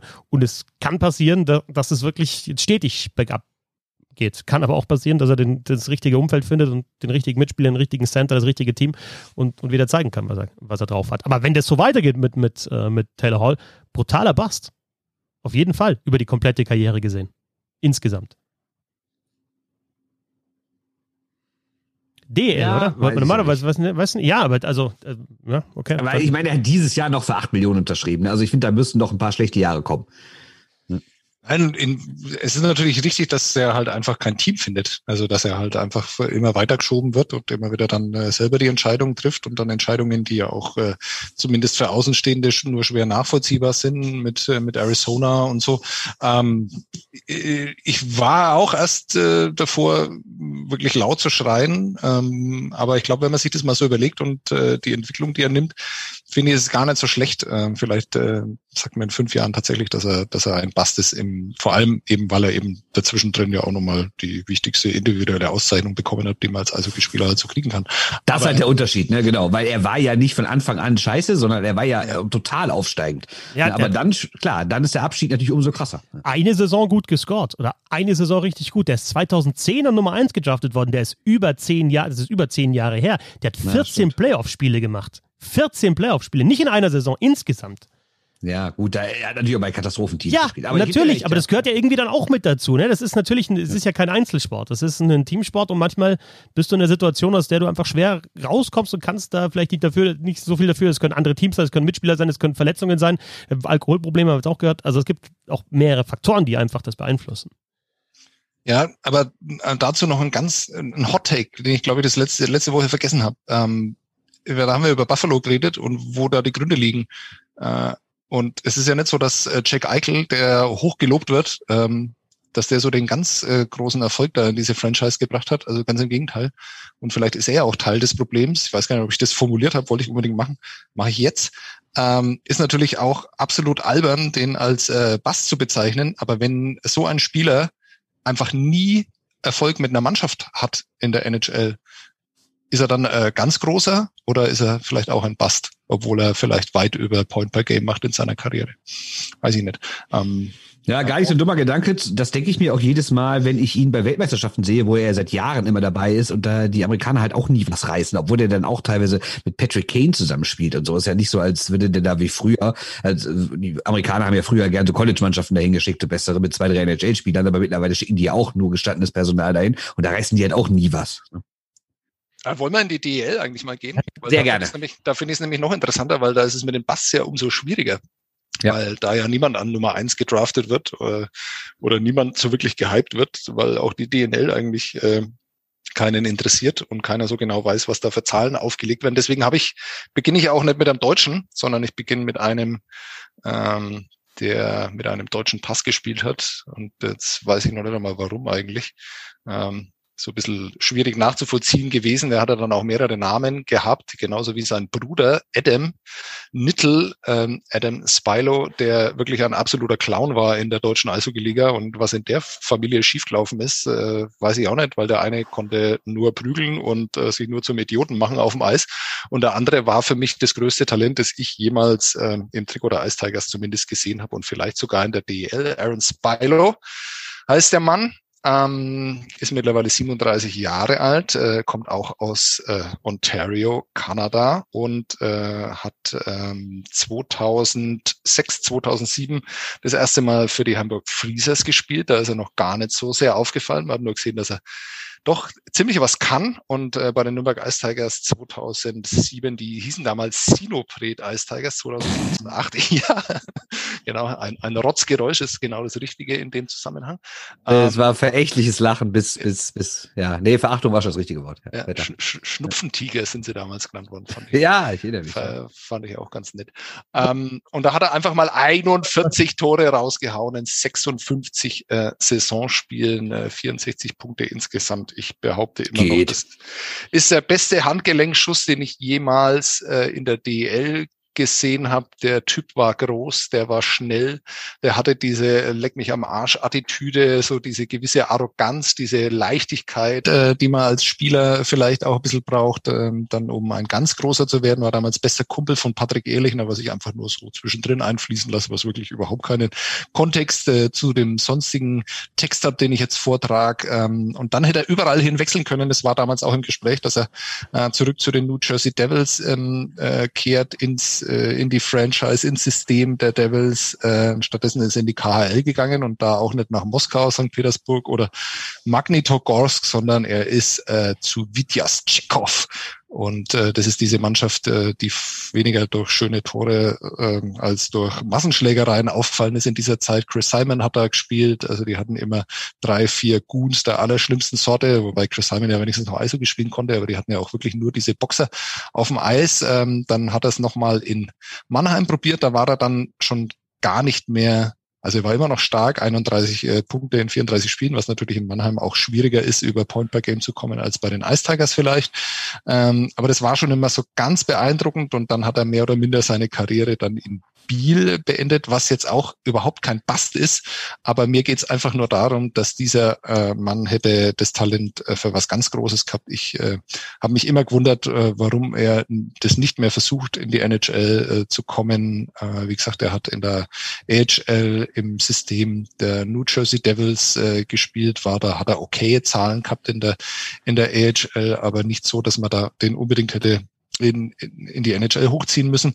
Aber also wie gesagt, vom Talent her einer der besten Spieler, die ich jemals äh, in der deutschen Eishockey-Liga gesehen habe. Und da ist es eigentlich äh, schade, was dann daraus geworden ist. Zum Schluss ähm, ist er angeblich nochmal zum ESC Campen gewechselt. Äh, Elite Prospects äh, weist aber keine Spiele aus äh, dafür. Ich kann mich noch erinnern, dass ich das auch so ein bisschen verfolgt habe und dass da nichts draus geworden ist. Ähm, ja, ich finde es schade. Aaron Spilo ähm, also zumindest ein Jahr hat man ihn brillieren sehen. Äh, ja, mehr war da nicht drin. Schade. Aber du sagst jetzt deswegen Bust, weil, weil du denkst, da wäre deutlich mehr drin gewesen. Wenn man sich die Karriere tatsächlich, ich, mir sagte der Name, ich habe den nie spielen sehen, glaube ich, bewusst. Ähm, ich habe mir die Statistiken angeschaut und ich finde, wenn dann jemand mit Anfang 30 noch äh, zweistellig trifft in der, in der Schweiz, dann ist das ja auch eine gute Karriere. Habe jetzt gerade nochmal nachgelesen, hat auch ein Kreuzbandriss, also auch da externe Faktoren, äh, die dazu geführt haben. Und ähm, Nittel Spyro heißt er, die Mutter war Deutsche oder die Mutter ist, ist Deutsche, deswegen auch der deutsche ja, Pass. Äh, äh, ich meinte nur, warum die ständig ihre Namen gewechselt haben. Also ja, okay. die, hm. äh, das war ja beim, beim Bruder noch eher der Fall. Also ich weiß nicht, ob, den, ob ihr euch da noch dran erinnern könnt, aber das war ja, es war einer der wenigen wirklichen Goons, die jemals in der DEL gespielt haben. Also wirklich reiner Goon, der konnte kaum Schlittschuh laufen ähm, und ist dann nur zur Belustigung äh, von Greg Poss aufs Eis äh, geschickt worden. Also war ganz, ganz, ganz, ganz üble Zeit, ähm, die paar Spiele, als der da war und sein Bruder halt komplett anders. Äh, wie gesagt, mit dieser, mit dieser Leichtigkeit, äh, wo man sich immer gedacht hat, äh, der Junge der kann auch 30 Tore in der NHL schießen und nicht nur in der DEL und nicht nur zweistellig in der, in der ersten Schweizer Liga treffen. Deswegen meinte ich, ähm, natürlich ist Bast so ein bisschen Definitionssache, aber für mich ist er ein, ein Bast, weil er einfach aus seinen Möglichkeiten viel zu wenig rausgeholt hat. Das bringt mich, schöner Übergang bringt mich nämlich zu meinem äh, Bundesliga-DEL-Spieler, äh, auch ein Homer-Pick, denn erstmal zur Erklärung, ich weiß nicht, wart ihr eigentlich schon mal an der, an der Bremenstraße? Äh, kennt ihr da das kleine Geschäft Eissport Kasper? Äh, da kann man die Schlittschuhe leihen und schleifen lassen und sowas. Ein ganz legendäres Ding, gibt's seit Jahrzehnten hinten wirklich, ne? Und äh, da kann man auch ein paar Sachen kaufen, hin und wieder auch mal. Früher konnte man der DEG und NHL-Fan-Artikel kaufen, auch Tickets und sowas. Und Oliver Kasper ist der Sohn des Besitzers, was also bedeutete, er durfte früher irgendwie schon mit zwei Jahren aufs Eis, immer zwischen den offiziellen Laufzeiten ist er dann persönlich aufs Eis gegangen, weil das ja sozusagen der Arbeitsplatz des Vaters war. Er ist wirklich im wahrsten Sinne des Wortes im Eisstadion aufgewachsen. Und äh, passend zu unserer Kategorie galt er halt als Übertalent. Ähm, er war erstmal natürlich ein super Läufer, weil er so früh damit angefangen hat, äh, obwohl er sehr groß ist und auch schwer, aber total eleganter Skater, kräftiger Typ, Technik hatte er, also war wirklich alles da. Ich habe gerade aber so eine Statistiken angeguckt. Und er hat mit 15 in der Junioren-Bundesliga, die damals eine U20-Liga war, hat er in 30 Spielen 82 Tore geschossen und 59 Vorlagen mit 15 in der U20-Liga. Also absolutes Übertalent, hat auch mit 17 dann für die DEG debütiert, äh, die damals ja auch wirklich eine gute Mannschaft war, mit vielen, mit vielen starken Spielern. Und es gab ja auch meistens so drei Reihen damals. Also er war wirklich das Talent überhaupt, ist dann allerdings in den ersten Jahren nochmal so kurz nach Duisburg geschickt worden, sollte in der zweiten Liga, äh, also die AHL quasi, die deutsche AHL, um es fancy zu erklären, äh, hat dann äh, hat, hat dann da quasi noch pa parallel so ein bisschen gespielt, hat da auch sehr viele Punkte gemacht, sogar deutlich mehr als Spiele. Ähm, und ab 87 hat er dann fest in der ersten Mannschaft bei der DEG gespielt, war da natürlich nicht mehr ganz so dominant, aber immer noch gut gescored, also mehrfach über 20 Punkte, sogar in einer Sommer über 30 und so was, ist Meister geworden, ist Nationalspieler geworden, alles. Also war wirklich quasi der, für den alle gehalten haben haben. Ja, auf einmal war Ende. Und alle haben sich gefragt, ja, was ist da los? Ne? Also es hieß immer so, ja, der schöpft sein Talent nicht so ganz aus, der holt nicht alles aus sich raus, er verlässt sich zu sehr auf sein Talent. Er soll auch nicht immer ganz vorbildlich gelebt haben. Ich habe da so einige Geschichten, die ich aber jetzt nicht hier erzählen werde, weil ich es nicht verifizieren kann, aber die sind schon heiß. Ähm, vor allen Dingen galt er aber irgendwie auch immer als so egoistischer Einzelspieler, weil er halt aus der Jugend gewohnt war, sich in Punkte standen, einfach durchzugehen, alles alleine zu machen, weil er halt auch den Körper hatte neben seinen technischen Fähigkeiten und läuferischen Fähigkeiten. Ähm, Allerdings, wie gesagt, galt er irgendwann als Einzelspieler, sei kein Typ, mit dem er gut zusammenspielen könnte. Er galt manchen auch zu weich, weil daran werden sich einige bestimmt erinnern. Er hat ja sein Leben lang Gitter getragen. Äh, auch noch bei den Profis, da war immer der Einzige mit einem Vollvisier. Also Gitter ist natürlich deswegen immer aufgefallen, gerade weil er halt so groß ist. Ähm, aber es hieß dann, er wollte sein Gesicht schützen und ich habe das gerade auch nochmal gegoogelt, ein schönes Zitat aus der Taz gefunden, weil er nämlich parallel als Zitat Dressman gearbeitet hätte. Was ich auch schon mal ein sehr geiles Wort finde, liest man heute nicht mehr und nie schön. Ja, dann war aber doch trotzdem irgendwann Schluss. 91 hat er bei der DEG aufgehört, hat dann so ein bisschen, äh, so ein bisschen rumgetingelt hier in der Region, Ratingen, Essen, Iserlohn, also damalige Zweitligisten, hat es dann irgendwann nochmal kurz in die DEL geschafft, ist dann auch nochmal zur DEG zurückgekehrt. Aber die ganz große Karriere ist es irgendwie nicht geworden. Und bis heute ist der so in Düsseldorf, im Düsseldorfer Eishockey-Umfeld so das Sinnbild dafür, wie es einer, der eigentlich alles mitbringt, dann doch nicht schafft. Ne? Also wie gesagt, nicht falsch verstehen, jahrelanger Profi, Meister, Nationalspieler, alles gut, aber im Verhältnis dazu, was man damals von ihm dachte und wie krass die Zahlen waren und wie früh er Profi wurde und dann natürlich noch diese Hometown-Geschichte in der Bremenstraße aufgewachsen, da haben wir natürlich besonders auf ihn geachtet und im Verhältnis dazu ist er dann irgendwie nicht so richtig einer geworden. Sehr schön. Und äh, vor allem, ich habe ich hab jetzt echt Angst gehabt vor, vor der DEL oder vom deutschen Eishockey, weil meine wären, wären, wären schlecht gewesen, aber du hast mich mit der Geschichte auf eingebracht, der ist, glaube ich, gar nicht so schlecht. Ich, ich, ich hole kurz aus und hatte so in der letzten Saison, Sebastian, du wolltest du vor Oliver Kasper noch schnell was sagen? Ich wollte ich ja. wollte noch was zu Oliver Kasper sagen, weil ich den ähm, tatsächlich auch noch in der zweiten Liga gesehen habe und äh, das wirklich ein absolut dominanter Spieler war. Ja. Ähm, also einer, den man auch, wenn der aufs Eis gekommen ist, dann hast du ihn bemerkt. Erstens, weil er sehr groß war, zweitens, weil er Gitter äh, hatte, aber drittens, weil er auch wirklich ein absolut auffälliger Spieler war. Ähm, ich kann mich noch dran erinnern, äh, dass ich mir dann äh, damals schon gedacht habe, äh, als, ja, du weißt da 14, 15, dass es der Einzige ist, der klug ist, weil er halt einfach mit dem scheiß Gitter spielt und alle anderen eh völlige Idioten sind. Ähm, äh, der Meinung bin ich übrigens heute noch. Ähm, ja, ja äh, also Vollvisier, äh, Gitter, wie auch immer. Also die spielen, bis sie 18 sind, spielen sie mit dem Gitter und dann sagen sie, nee, auf keinen Fall, weil man kann ja mit dem Gitter, da sieht man ja gar nichts. Ne? Also ja, und vor allen Dingen von heute auf morgen, ne? Das von, von heute auf morgen, der, der erste Moment, wo man dann endlich 18 ist, äh, montiert man das Gitter ab. Aber okay, ähm, also ich habe auch schöne Erinnerungen, als du auch uns das auf, auf WhatsApp vorhin verraten hast, dass du Oliver über Oliver Kasper reden wirst, habe ich mir gedacht, das war der damalige Leon Dreiseitel. Also auch von der, ja, von der Art und wie, wie er spielt, äh, irgendwie so, so wirkt leicht schwerfällig, ist aber sehr guter Skater, weil er halt einfach größer und schwerer ist als alle anderen. Ähm, ja, schön, dass du die Geschichte erzählt hast. Jetzt bin ich aber total gespannt, dass Christoph jetzt da noch spontan für einen raus. Ich habe ganz kurz, sein, sein, Vater Hand hat immer noch den Laden an der Bremenstraße. Mehr als fünf, also es gab vor Jahren noch mal einen großen Artikel in der Rheinischen Post, da haben die den mal besucht. Also der hat wirklich seit mehr als 50 Jahren verschleift die Schlittschuhe an der Bremenstraße und der hat alles gesehen. Also den könnte man eigentlich auch mal ranholen holen. Der hat wirklich alles gesehen in seinem Leben, was Eishockey in, in Westdeutschland angeht. Ja, nachdem ihr jetzt eure Geschichten erzählt habt, habe ich mir wieder mal gedacht, was mir wirklich oft geht in diesem Podcast, so wie viel älter als ich seid ihr eigentlich. Und dann fällt mir ein, ihr seid ja auch älter insofern. Also dann diese Geschichten. Ja, ja das ist schön. Weiser. Nein, es ist, ja, es, ist schön, es ist schön, dass ihr diese Geschichten erzählt, ja, auch mir erzählt und ich kann lauschen und irgendwie ja, fühle ich mich wohl und eigentlich will ich dann selber gar nicht erzählen. Ich will noch eine Geschichte. Ne? Sebastian, erzähl mir noch eine Geschichte. Bernd, erzähl mir noch eine Geschichte. Aber ich kann jetzt auch eine Geschichte erzählen, weil ich wollte eigentlich so in der DL, es ist ja, wie ihr gesagt habt, also mit Bass, also die spielen ja dann alle mit, die in der DL spielen und manche spielen besser, manche spielen schlechter. Und in der letzten Saison hat die gesagt, ja, Jonas Müller und Freddy Tiffels sind so zwei, die eigentlich jetzt die Erwartungen, die, die man in sie gesetzt hat, nicht ganz erfüllen. Aber jetzt spielen sie in der Saison wieder stärker, beide. Und deswegen sind sie nicht so passend. Aber die Oliver Kasper-Geschichte bringt mich zum Beppi Eckmeier aus Schliersee. Denn der, das ist einer, der hier gespielt hat und der auch als ganz großes Talent galt. Ich kann nicht genau sagen, warum er es nicht ganz geschafft hat, aber ich habe so ein paar Theorien. Also ähm, in Schlierse, tatsächlich am Schlierse geboren, äh, 1977 und äh, dann natürlich äh, Jugendmannschaft. Bevor du kannst du den Namen nochmal sagen, aber bitte zuerst den Nachnamen, weil das klingt dann Ekmal Beppi. Nein, also pass auf, ja, so, ich, ich, ja. ich sag deswegen nicht Ekmal Beppi, weil der, der Papa war ein bekannter, der, der Papa ist der Jodler Beppi. Und es gibt, es hat diese Wirtschaft tatsächlich bis vor ein paar Jahren hat es diese Wirtschaft, der Jodler Beppi, hat es gegeben und es war einfach legendär, weil du nach dem Seefest, also die Wirtschaft war schon zu, aber du bist nach dem Seefest Schliersee, hast du geschaut, ob beim Jodler Beppi vielleicht noch Licht brennt und dann hast du da noch irgendwie um drei oder vier in der Früh hast du noch dein Getränk bekommen und die haben, du hast die teilweise rausgeklingelt, die haben eigentlich schon also die, die, die Mama Eckmeier dann in dem Fall war das, glaube ich, die hat schon geschlafen, aber du kriegst trotzdem da noch dein Bier und dann sagt die, ja, da hockt sich dahinter, ja, trinkt ein Bier und dann geht's wieder ins Bett und dann trink, sitzt du beim Jodler Beppi und trinkst dann noch dein, äh, deine halbe Bier.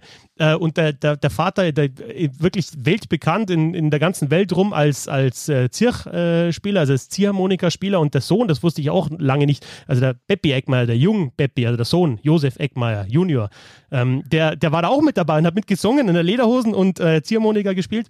Ja, ähm, und also Vater, Lebemann, Sohn auch, würde ich sagen, Lebemann. Also klassische Karriere, die du halt hast hier beim TV Miesbach natürlich ausgebildet, dann nach Rosenheim in dem Fall gewechselt. Tölz wäre die andere Möglichkeit. Er war beim Sportbund DJK, DJK Rosenheim und ist dann auch bei den Starbulls zu ein paar DL-Einsätzen gekommen. Hat sogar für die Eisbären noch gespielt. Äh, elf DL-Spiele 2000, 2001 war das. Und dann aber sowas wie Bad Nauheim, Haßfurt, EHC München nochmal in der dritten Liga, Ravensburg, Leipzig, Schweinfurt, Haßfurt. Also so wirklich so ein, so ein, so ein Journeyman dann geworden. Und ich habe ihn einmal gesehen, als er dann mit Haßfurt oder Schweinfurt nach Miesbach kam. Es war ja, ja, Eckmeier, Peppi, spielt bei die anderen. Und also, ah, der Eck, jetzt mal mit der Eckmeier auf dem Eis, haben alle, uh, alle zum Johlen angefangen. Und der hat tatsächlich, der hat alle verarscht. Der hat die Scheibe am Schläger gehabt. Der wollte gar kein Tor schießen. Der ist teilweise mit der Scheibe am Schläger reingefahren ins gegnerische Drittel, rückwärts, dann rückwärts wieder raus, nur um alle johlen zu lassen. Es war legendär. Nee. Aber er hat halt auch, also das ist 1977, das heißt fünf, sechs Jahre älter als ich. Äh, als ich anfing, ins Strandbad Schliersee zu gehen, war halt im Sommer auch der Eckmeier-Beppi und hat halt beim, beim Schafkopfen da gesessen und hat sein Weißbier getrunken und hat sich halt nicht, äh, ja, der, der, Wintersportler, der erfolgreiche, wird im Sommer gemacht. Also er hat jetzt da vielleicht nicht das härteste Training angelegt, aber finde ich trotzdem irgendwie, ja, legendär, ne, weil der halt einfach, also für die Ligen, in denen der gespielt hat, dann vierte, dritte Liga oder so, viel zu gut. Oder du hast sofort gesehen, wenn der auf dem Eis war, der ist, der ist vier Klassen besser als andere, alle anderen, egal ob das Kanadier, Tschechen, sonst was waren, die da auf dem Eis sind. Also äh, sensationell, deswegen ist mein Pick für das deutsche Eishockey. Ich bin echt erleichtert. Danke für die Oliver Kasper-Geschichte, weil sonst wäre ich nicht drauf gekommen. Josef Peppi Eckmeier, der Jodler Beppis Junior. Aber, fantastische Geschichte. Aber genial, weil du ja, weil du das jetzt noch mal genau, also genau darum ging es jetzt dann auch. Genau. Und das, das, ähm, also das Entscheidende, er hat bei den Eisbären Berlin gespielt, elf Spiele äh, aber offenbar hat er nicht wirklich mitgespielt, denn er hatte in diesen elf Spielen null Strafminuten. Und äh, der Bettmeier, der, der, der Bettmeier Ecki, der also der Sohn vom Jodler Peppi, war ja nicht nur dafür bekannt, dass er übers Eis fahren konnte und alle verarschen konnte, sondern dass er auch, äh, wenn es wirklich geraucht hat, äh, dass er dann halt mittendrin war. Äh, also einmal hat er 147 Strafminuten, einmal 168 und als er dann schon äh, waren aber die anderen schuld. Als er schon altersweise war und ganz reif, äh, damals für die Mighty Dogs äh, auf Schweinfurt, hat er nochmal 136 Strafminuten nachgelegt. Ähm, daran kann ich mich nämlich auch noch erinnern, dass ähm, also es, es gab wahrscheinlich nicht nur ein Skandalspiel, an dem der, ähm, der Sohn vom äh, Jodler Pepe äh, äh, beteiligt war. Ich, ich glaube, das war äh, dann auch noch so eine Sache, dass er wahrscheinlich nicht der disziplinierteste auf dem Eis war. Aber wirklich sehr schöne Geschichte. Ja. Können wir das bitte als regelmäßige Rubrik in diesem Podcast einführen, dass ihr von irgendwelchen, äh, irgendwelchen bayerischen Wirtshausschlägern erzählt? Das fände ich sehr schön. ja, Moment, Moment. Also das wollen wir jetzt nicht unterstellen. Ne? Also ich, jetzt, ich, ich, ich weiß bloß, dass da, äh, wo der, wo der, wo der Jodler Beppi vorher war, das, der ist, also der Vater ist mittlerweile äh, verstorben. Da gibt es ja, wie jetzt in Miesbach Merkur, ähm, Kultgaststätte vom Jodler Peppi in Schleswig soll abgerissen werden, weil der Peppi im Alter von 84 Jahren gestorben ist 2017. Nein, die, die ist schon abgerissen so. worden und ähm, ja, da stehen jetzt ähm, ähm, da stehen jetzt zwei neue Häuser und ich, da, da gehe ich öfter vorbei und am, Leute See entlang. Gas, die da drin wohnen. Ne? Na was? Nein, nein. Also ich, also ich finde einfach die Geschichte und, und, und ich kenne den Beppi-Sohn jetzt nicht persönlich. Wie gesagt, der ist ein bisschen älter als ich, aber ja, also ich finde einfach legendär und tatsächlich auch, also klar kannst du sagen, ich will ihm jetzt auch nicht unterstellen, dass er sein Talent jetzt äh, verschludert hat, weil ich es nicht genau weiß. Also, weil ich, wie gesagt, ich, das ist immer nur vom Hören sagen. Aber ich finde, so, sowas macht Eishockey auch aus, dass du solche Geschichten Total. hast. Ne? Ja. Okay, ich bin echt super erleichtert, weil ich dachte mir so, ich gehe damit so, ah, jetzt gehe ich mit Taylor Hall und Freddy Tiffels da rein und ihr habt den Namen und ihr habt hier Geschichten und ich kann nichts erzählen und dann spontan fällt mir doch noch eine Geschichte ein. Ich bin echt ja, ganz groß, ganz groß. Sehr schön. Auch die schönste Geschichte, definitiv. Ja, ja. eindeutig. Ja, dieser, dieser Sport schreibt einfach äh, immer wieder schöne Geschichten. Auch ähm, bei unserem letzten Thema, bevor es dann ins Quiz reingeht, ähm, die Geschichte aus äh, Nordamerika, aus der LHL. Tim Peel wollen wir natürlich schon auch noch besprechen. Ähm, der Schiedsrichter, der jetzt nicht mehr Schiedsrichter ist, weil er ja, vergessen hat, dass das Mikrofon an ist. Und das ist auch was, was, also ich weiß nicht, warum die nicht gecoacht werden von irgendwelchen Kommentatoren. Ich weiß nicht, warum sich die NHL nicht, gerne auch aus Deutschland, Kommentatoren irgendwie holt und, und einfach um zu sagen, wenn, wenn du ein Mikro in der Nähe hast, denk drüber nach, was du reinsagst oder was du sagst und ob das Mikrofon an ist, scharf ist, ob das rote Licht brennt. Und wenn du dir nicht sicher bist, dann sagst lieber nicht. Auf jeden Fall, Tim Peel, äh, Schiedsrichter in der NHL beim Spiel der Nashville Predators gegen die Detroit Red Wings, folgende Aussage.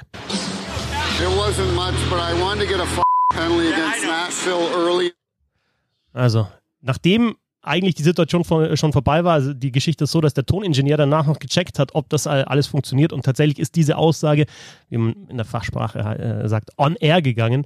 Ähm, dem halt eben gesagt hat, er wollte unbedingt Nashville diese Strafzeit geben. Äh, die, der Spiegel hat es folgendermaßen übersetzt, ohne Piepsen. Ich wollte früh im Spiel eine verdammte Strafe gegen Nashville. Also das ist natürlich auch die korrekte Übersetzung. Und das bringt uns dazu, darüber zu sprechen, ja, ist das jetzt skandalös? Überrascht uns nicht? Ist es schlimm? Hat die NHL richtig reagiert? Wie ist es eigentlich mit Schiedsrichtern? Denn in dem Fall ging es ja tatsächlich darum, dass er Arvidsson, Victor Arvidsson von den Nashville Predators diese Strafe gegeben hat und danach zugegeben hat, es war jetzt nicht so viel, aber er wollte einfach Nashville früh diese Strafe geben, um das Game, das Spiel zu managen, wie es dann heißt. Game Management von den Referees. Und ich finde, alles schön und gut mit dem Game Management und vielleicht diesen Make-up-Calls, ja, Konzessionsentscheidungen, wie es im Fußball heißt, wenn du mal eine Strafe, die vielleicht nicht so hundertprozentig eine war, eine Mannschaft gegeben hast, dann hast du vielleicht beim, bei, bei der nächsten dann auch, geht, reicht weniger, ist das eine. Aber in dem Fall schon reinzugehen mit der Geisteshaltung und zu sagen, okay, ich will denen früh eine Strafe geben, um so Einfluss aufs Spiel auszuüben, denn so, so ist es ja, Bernd, ist für mich dann doch nochmal eine Nummer höher und das natürlich dann mitzubekommen, da gibt es dann auch nur diese Konsequenz, die die NHL gezogen hat. Sie hätten noch ein bisschen mehr machen können, aber dazu, dazu später. Auf jeden Fall, das ist schon noch eine andere Nummer, finde ich. Ist es, aber man darf ja dabei auch nicht vergessen, wie die Leistungsstärke dieser Mannschaften ist. Ne? Wenn man sieht, dass Detroit einfach gar nichts zu melden hat in dieser Liga, ähm, dann muss das auch damit zusammenhängen. Ne? Ich glaube, das ist jetzt nicht nur dieses klassische Game Management, was jetzt ja oft und viel besprochen wurde, nach dem Motto, die eine Mannschaft hat jetzt drei Strafen in Folge bekommen, jetzt muss die andere halt auch mal langsam eine bekommen, egal ob es wirklich notwendig wäre oder die andere nicht vielleicht sogar die vierte verdient hätte ich glaube, das ist dann noch ein anderes Thema, dass man vielleicht sagt, äh, lass mal gucken, dass wir die eine Mannschaft so ein bisschen beruhigen, weil die vielleicht auch jetzt gar nicht auf den konkreten Nashville-Detroit-Fall, sondern grundsätzlich, da die vielleicht einen Ruf hat und weil das Spiel vielleicht sonst vielleicht, naja, vielleicht gab es eine Vorgeschichte und es könnte sich hochschaukeln, will man vielleicht am Anfang, von Anfang an direkt äh, eine Grenze setzen. Aber ich glaube, in dem Fall muss man halt auch einfach mit reindenken, dass Detroit so eine schlechte Mannschaft ist und der dich vielleicht auch ein bisschen im Spiel halten wollte. Ne? Wow, das habe ich tatsächlich noch gar nicht gehört. Hast du dir das selber ausgedacht? Ja. Das ist tatsächlich ein neuer Take zu der ganzen Geschichte, die jetzt schon in acht Podcasts, die ich gehört habe, diskutiert wurde. Das war, ehrlich gesagt, mein erster Gedanke, als ich das gehört habe. Ich ja. gesagt, ja klar, der will dem schlechten Team helfen, damit das Spiel spannender wird. Gut, aber dann gibt es tatsächlich nur diese eine Konsequenz der NHL, nämlich das genauso zu behandeln, wie sie es ja behandelt haben, weil ähm, äh, man darf ja nicht vergessen, dass der Mann ähm, auf seinen Ruhestand äh, sich zugepfiffen hat. Also wie, wie lange äh, mit, mit Ende der Saison hätte, ja. hätte er seine Karriere beendet ähm, und äh, auch NHL-Schiedsrichter bekommen dann halt irgendwie so ein Abschiedsspiel. Also natürlich ein ganz normales Spiel, sein letztes Spiel, aber er wird halt dann geehrt und das ist ihm halt alles jetzt dann, keine Ahnung, ob er dann darauf Wert legt, wenn es zwei, drei Tequila wahrscheinlich dazu gibt, dann schon. Ähm, aber das ist ihm jetzt entgangen. Äh, das mit den Tequilas war natürlich eine Anspielung darauf, dass äh, Tim Peel unter den NHL-Schiedsrichtern ja sowas wie der, äh, der Eckmeier Pepe äh, war.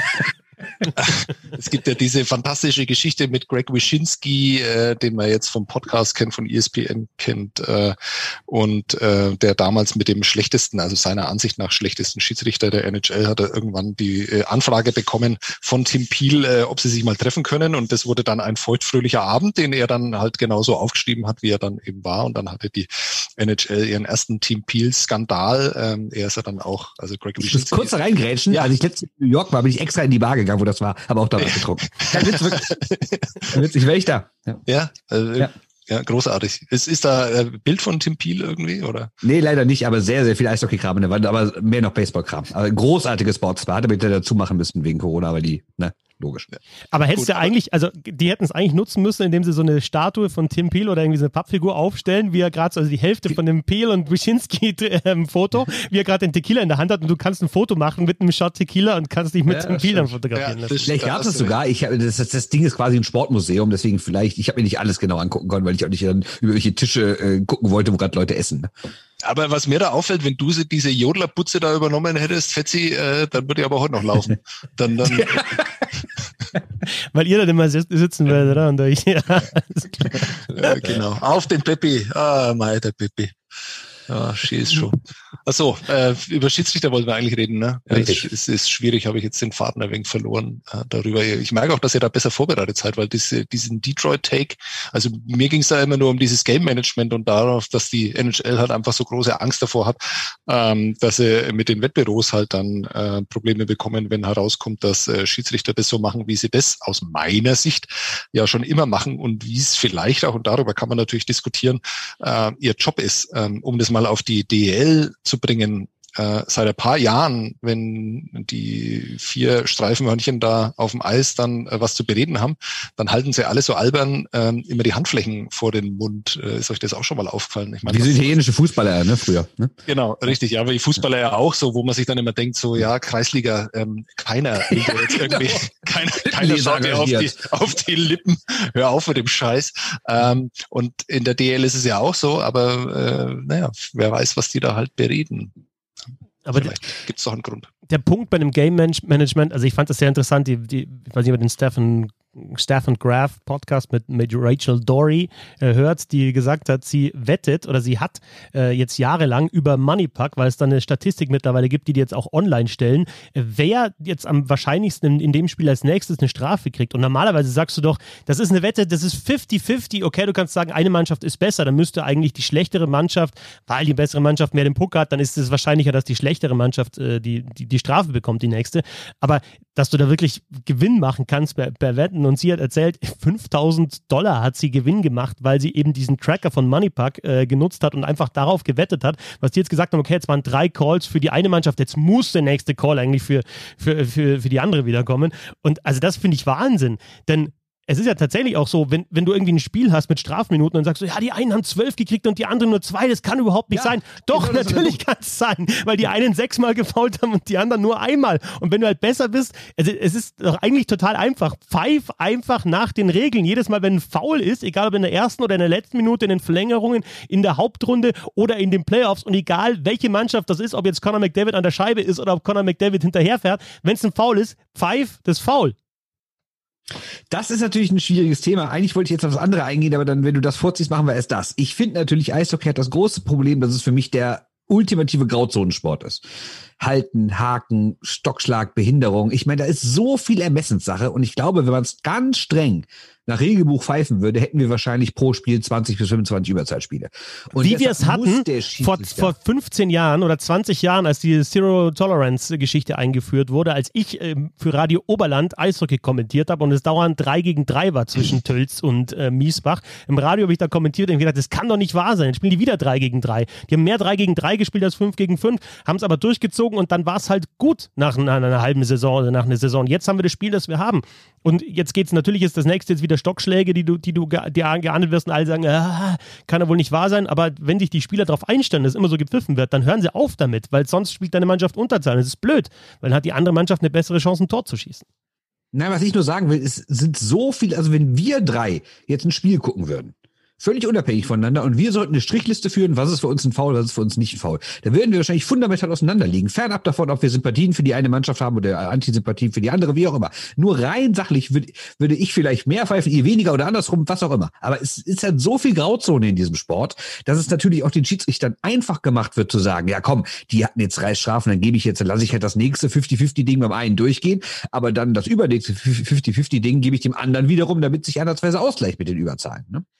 Lars Brüggemann hat uns gegenüber ja mal gesagt, das fand ich auch wichtig, dass es das gab, also vor, für die, für die Magenta Sport Kommentatoren und, und Redakteure einfach, dass, dass Brüngemann mal darüber gesprochen hat, wie gepfiffen wird. Und ich finde auch seine Aussage, es gibt oft keinen richtigen oder falschen Pfiff oder es ist kein falscher Pfiff, den kann man so machen oder nicht, das ist ja auch völlig okay in einem, in einem Sport, in dem das ist dynamisch, das ist schnell, sage, ja. genau, ja, das stimmt schon, aber trotzdem kannst du nicht sagen, ja, okay, jetzt habe ich es dreimal gepfiffen, jetzt, jetzt schon wieder ein Foul an McDavid, der weg ist, das ist schon wieder so ein Haken und der, der stolpert leicht, boah, dieses Mal lasse ich es laufen. Nee, wenn du es dreimal so gepfiffen hast in der Situation oder in einer ähnlichen Situation, pfeifst du das vierte Mal auch. Du benachteiligst ja keine Mannschaft, sondern du benachteiligst in dem Fall, ich sage jetzt immer McDavid, weil du andauernd jeden Tag, wenn die Oilers gespielt hat, kriegst du Videos und denkst, das kann doch nicht wahr sein, dass das keine Strafe ist. Vor den Augen des Schiedsrichters. McDavid haut ab, der andere haut ihm von hinten äh, auf den Handschuh drauf oder hakt ihn oder crosscheckt ihn dreimal vor dem Tor zusammen. Und dann steht er wieder auf und dann kriegt er nochmal einen Crosscheck. Das muss doch gepfiffen werden. Und dann kannst du nicht sagen, ja gut, äh, jetzt habe ich schon dreimal gepfiffen für McDavid, das vierte Mal pfeife ich es nicht. Also es ist ja zwischen Game Management und Game Management ist schon nochmal ein Unterschied, finde ich.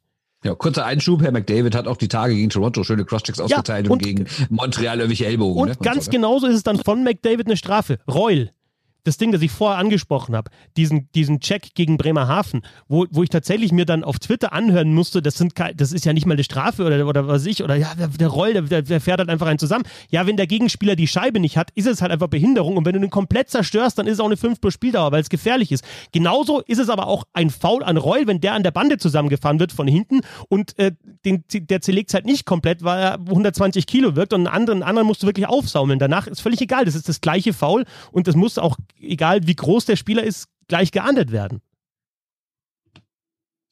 Oh, ich mag eure Leidenschaft. Ich mag, wie ihr brennt. Da will ich überhaupt nicht, da mag ich überhaupt nicht reingehen. Aber das, das Thema, ähm, glaube ich, äh, haben wir ein bisschen unterschätzt, weil da gibt's halt ungefähr 17 Aspekte an, an diesem Thema. Also äh, Tim Peel an sich äh, haben wir ein bisschen abgearbeitet und dann kommen wir natürlich in Themenbereiche, wo wir jetzt einfach wirklich zwei Stunden diskutieren könnten. Und äh, da will ich den, den Band nochmal unterstützen.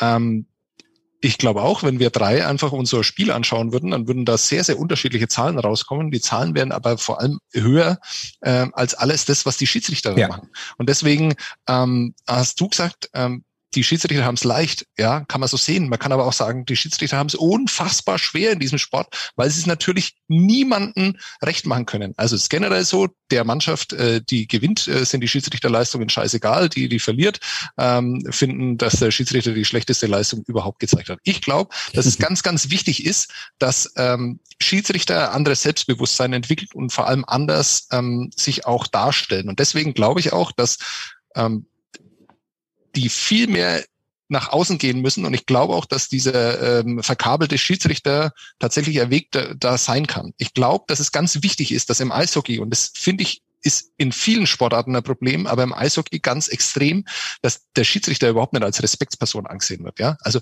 nach den Spielen jeder Trainer der Ice Tigers schimpft off-Records über die Schiedsrichter und erzählt da auch Geschichten, wo man sich denkt, ja, Schiedsrichter sind die größten Idioten. Ja, die Idioten sind, stehen aber auch auf der anderen Seite da. Das ist äh, äh Geben und Nehmen, die respektieren sich alle nicht gegenseitig und das finde ich nicht richtig. Und da gab es ja Momente, wo man das dann versucht hat zu ändern. Ähm, ich glaube auch, dass es da oftmals in die richtige Richtung ging. Ich glaube aber, dass äh, Schiedsrichter anders gestützt werden müssten in der Öffentlichkeit. Die brauchen jemanden, und das war ja Lars Brüggemann, das ist er im Moment nicht, ähm, aber der sich da vorne hinstellt, ähm, äh, hinter seiner, hinter seinem breiten Rücken auch die Schiedsrichter versammelt. Und ich glaube auch, dass Schiedsrichter viel mehr äh, auftreten müssen, öffentlicher auftreten müssen, ähm, in Podcasts äh, das erklären müssen, was sie da machen. Und dann ähm, ist es auch nicht so, dass jedes jede Diskussion über Schiedsrichter mit Trainern zum Beispiel immer äh, damit endet, dass die Trainer dann sagen, ja, aber wir müssen ja froh sein, dass sie es machen und dass es überhaupt jemand findet, der diesen Scheißjob macht. Ich möchte nämlich nicht machen. Genauso ist es. Ja, ohne die wird es halt einfach kein kein Spiel geben und ich glaube, dass die generell mehr Respekt verdient haben und dass auch mehr hinterfragt werden muss, warum die das so unfassbar schwierig haben in diesem Sport. Aber genau jetzt, um das nochmal mit Tim Peel zu ver, ich gebe dir hundertprozentig recht, aber genau um das nochmal mit Tim Peel zu verbinden, genau das wäre doch jetzt die Chance für eine NHL gewesen, nicht zu sagen, ja, der ist jetzt weg. Der ist weg. Das, nee, nee, so geht das nicht. Du, du, du, du, du, bist jetzt raus. Du wärst jetzt eh raus gewesen nach der Saison. Du bist jetzt raus. Da ist die NHL dann knallhart. Nein, genau die Situation musst du eigentlich nehmen als Liga und sagen, pass auf, da sprechen wir jetzt drüber. Da, da gibt es jetzt Aufklärung. Dann nehmen wir mal einen Schiedsrichter mit dazu. Dann nehmen wir einen von der Liga mit dazu, einen Trainer, einen Spieler und dann wird das alles, dann wird das auch öffentlich diskutiert und da kannst du so viel besser machen dann. Und was passiert? Es wird wieder abgebügelt. Wie es im Eishockey, muss man allgemein einfach sagen, ja, gut, da jetzt rausgeworfen, gesperrt, sp sprechen wir nicht mehr drüber, ist vorbei. Es ist sanktioniert, ist vorbei. Nein, es ist nicht vorbei. Es ja, geht gut. ja genauso weiter bei denen, die halt noch da sind. Das ist ja kein Thema, das jetzt damit abgefrühstückt ist. Es ist ja weiterhin da. Ja, aber ist doch aus PR-Sicht das Beste, was sie machen können. Nein, überhaupt Woche, nicht. Wird, Nein. Wird eine Woche, lass ich kurz ausreden, da wird eine Woche drüber gequatscht und das ist das Thema durch. Äh, stell dir vor, die würden jetzt noch nächste Woche die große Podiumsdiskussion mit ihm machen. Dann wäre das Thema wieder da und wieder da. Und da wird gesagt, ja, ist der Piel eigentlich der Einzige, der so pfeift oder so Gedanken hat, aber die andere. So ist es, wie gesagt, kommt einfach das nächste Thema. Und dann ist es wieder vergessen. Würde ich nicht sagen, vor allem, weil du hast jetzt, äh, du hast jetzt Wyszynski, du hast das Foto, jetzt schimpfen irgendwelche Leute, das ist eh so ein schlechter Schiedsrichter, 1300 Spiele gepfiffen, über 1300 Spiele in der NHL, nur 90 Playoff-Spiele, das muss ein ganz schlechter Schiedsrichter gewesen sein. Wyszynski, der auf ihn schimpft, ähm, in dem Stefan Graf Post, ah ja, geh weg, ich will dich nie wieder sehen, du bist so ein schlechter Schiedsrichter gewesen, das ist doch auch Blödsinn, da jetzt einfach den so, da, da so drüber zu, keine ich kenne den als Typ überhaupt nicht, aber da zu sagen, ja, gut, dass er weg ist ja, und, und er hat schon eine Geschichte mit Korea. Ja, das ist, ja, ja, aber dennoch. Ich will aber was ganz anderes sagen. Ich ja, habe noch zwei Zahlen vorbereitet. Nämlich zum Thema, äh, ob denn auch in der DEL gematcht wird. Ich sage euch jetzt mal zwei Zahlen. Kre also vor dem Spieltag jetzt am Mittwochabend.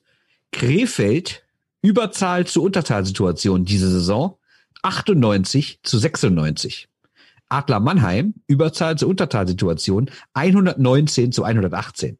Das ist doch ein Witz, oder nicht? Ihr könnt mir doch nicht ernsthaft erzählen, dass die Adler Mannheim, die die ganze Zeit den Puck haben, dass die 118 Mal schon gefault haben und die Krefelder, die nie den Puck haben, nur hinterher rennen, erst 96 Mal gefault haben. Das korrespondiert doch immer nur mit der anderen Zahl. Darum geht's doch. Weil da auch wieder Game Management innerhalb der Spiele ist. Wenn Krefeld zwei Strafen kriegt, dann kriegen die danach eine Überzahl. Oder? Oder überinterpretiere ich diese Zahlen jetzt? Ja, ich denke, das, das, da ist schon was dran. Also da, da ist, wenn, wenn, ja, wenn du Fans ins Stadion hast, dann sagt der Fan auch, es kann nicht sein, dass immer wir die Strafe bekommen. Doch, wenn's wenn ihr mehr fault, dann kriegt ihr immer ihr die Strafe. Und ich, ich weiß nicht, letztes, letzte Saison hat mir jemand in Straubing erzählt. Es, wir spielen so gute Saison. Wir sind Dritter, wir sind Zweiter. Schau mal, wir haben noch nie daheim. Schau dir mal die Strafen noch. Wir haben noch nie daheim mehr Überzahlsituationen gehabt als der Gegner. Schau dir diese mal an. Ich mir angeschaut, es war tatsächlich so weil, das, weil das die Hörer des Podcasts jetzt leider nicht mitbekommen haben. die sehen das ja nicht, was äh, mit, mit Fetzis Gesicht passiert ja, ne? im Moment. Ja. Das also, äh, der, hat, der hat einfach dieses Zahnlose hat er dann angenommen. ja? Also er hat ja. schon geredet, dieses, äh, dieses äh, niederbayerische Idiom hat er angenommen und das ohne Zähne gemacht. Na, aber, na, aber also es war ja gar nicht richtig niederbayerisch, weil niederbayerisch ist tatsächlich, da tue ich mich, mir manchmal als Oberbayern auch schwer, weil es so leicht, also leicht lallend ist. Ich, ich bringt ein bisschen was, dass ich ein Bier schon getrunken habe, da bin ich eher im Niederbayerischen. ja, äh, wunderbar. Und äh, in der WhatsApp-Gruppe hast du in deiner in die eigenen Bescheidenheit, Band, äh, hast du deinen Intellekt gerühmt, ja, uns gegenüber. Ja, äh, du erinnerst ja. dich. Ähm, und man muss es jetzt sagen, ich habe mir auch überlegt, wie kann man das äh, mit Zahlen irgendwie unterfüttern, dieses Game Management. Ja, und du hast es geschafft. Also das war, äh, glaube ich, äh, vor allem ganz leicht. Also du hast wahrscheinlich gar nichts ausrechnen müssen, sondern hast es einfach bei Le Affond äh, der, der angesehen und hast dann einfach die beste mit der schlechtesten Mannschaft verglichen und äh, da äh, die DEL-Schiedsrichter des Game Managements überführt. Also es gibt kein einziges Team, was aktuell eine Differenz von mehr als 20 über zur Unterzahl hat oder umgedreht. Kein einziges. Und genau. wir reden am 29. Spieltag. Genau, und dann gibt's dann halt auch einfach Mannschaften, die wissen das ganz genau, ne? weil die genau. bereiten sich nämlich vor darauf und sagen dann, Richtig. Jungs, äh, wir können ruhig ein bisschen härter spielen und das ist einfach unser, unsere Identität, äh, weil wir wissen, am Ende wird's ohnehin ausgeglichen in dieser Liga. Richtig, das heißt, über, über 29 Spiele hat keine einzige Mannschaft auch nur eine einzige Strafe im Schnitt mehr als, eine, als ein Überzeitspiel. Das kann doch nicht sein. Also gerade bei Krefeld, die halt nie den Puck haben. Das geht doch gar nicht. Boah, ist das eine, ist das eine gute äh, Ausgabe diesmal? Wir, wir, aber wir müssten, es ist tatsächlich was, was man mit einem Schiedsrichter einfach mal besprechen müsste. Und tatsächlich ja. fordere ich auch, dass, dass, dass, dass, dass es erlaubt sein muss, mit Schiedsrichtern ja, darüber zu sprechen, Interviews, weil ich nämlich auch finde und auch weiß, da gibt es gute Konversationen auch zwischen Schiedsrichtern und Trainern und Schiedsrichtern und Spielern, die dann teilweise im Nachhinein nochmal Entscheidungen in, in, erklären und vielleicht sagen, okay, das habe ich einfach falsch gesehen. Es kann auch mal sein, dass man falsch sieht, in der Situation falsch wahrnimmt. Oder ja, des und des, ja deswegen habe ich den, genau, des und des, deswegen ist es der Call und eben dann auch eben ja, das erklärt. das doch auch, wenn, wenn irgendwie, das müssen ja gar nicht die Schiris an sich sein, wenn irgendwie der Disziplinarausschuss, egal in welcher Liga, wenn der so ein Erklärvideo veröffentlicht, klar gibt's immer noch dann Leute, die sagen, völliger Schwachsinn, aber ich wette, ohne jetzt das beweisen zu können, dass mindestens die Hälfte der Leute, die vorher sagt, ah, Fehlentscheidung, sagt, ah, okay, wenn ich so sehe, dann kann ich es auch verstehen. Ja, ich hab, genau das müsste man ausnutzen. Ich habe, also ich bin ja jetzt beim Kommentieren tatsächlich, ich lege mich immer, also bei so Situationen, Fußball, Elfmeter und auch beim Eishockey, so, so Strafe, dann sage ich immer gerne in der Realgeschwindigkeit schon, was ich denke. Weil ich finde, das ist auch ja. fair. Ne? Also der, der Schiedsrichter sieht es ja auch in der Realgeschwindigkeit. Und jetzt beim letzten Spiel, Schwenningen gegen Düsseldorf, war so eine Situation, da dachte ich in der Realgeschwindigkeit, also komm, das ist jetzt kein Foul gewesen, die sind irgendwie zusammengefahren. Siehst du, in der Zeitlupe ist ein klares Beinstellen und äh, ja, dann, dann, dann, merkst du aber auch mal, wie, wie schnell die Schiedsrichter auch diese Entscheidung treffen müssen und wie oft sie auch wirklich richtig liegen.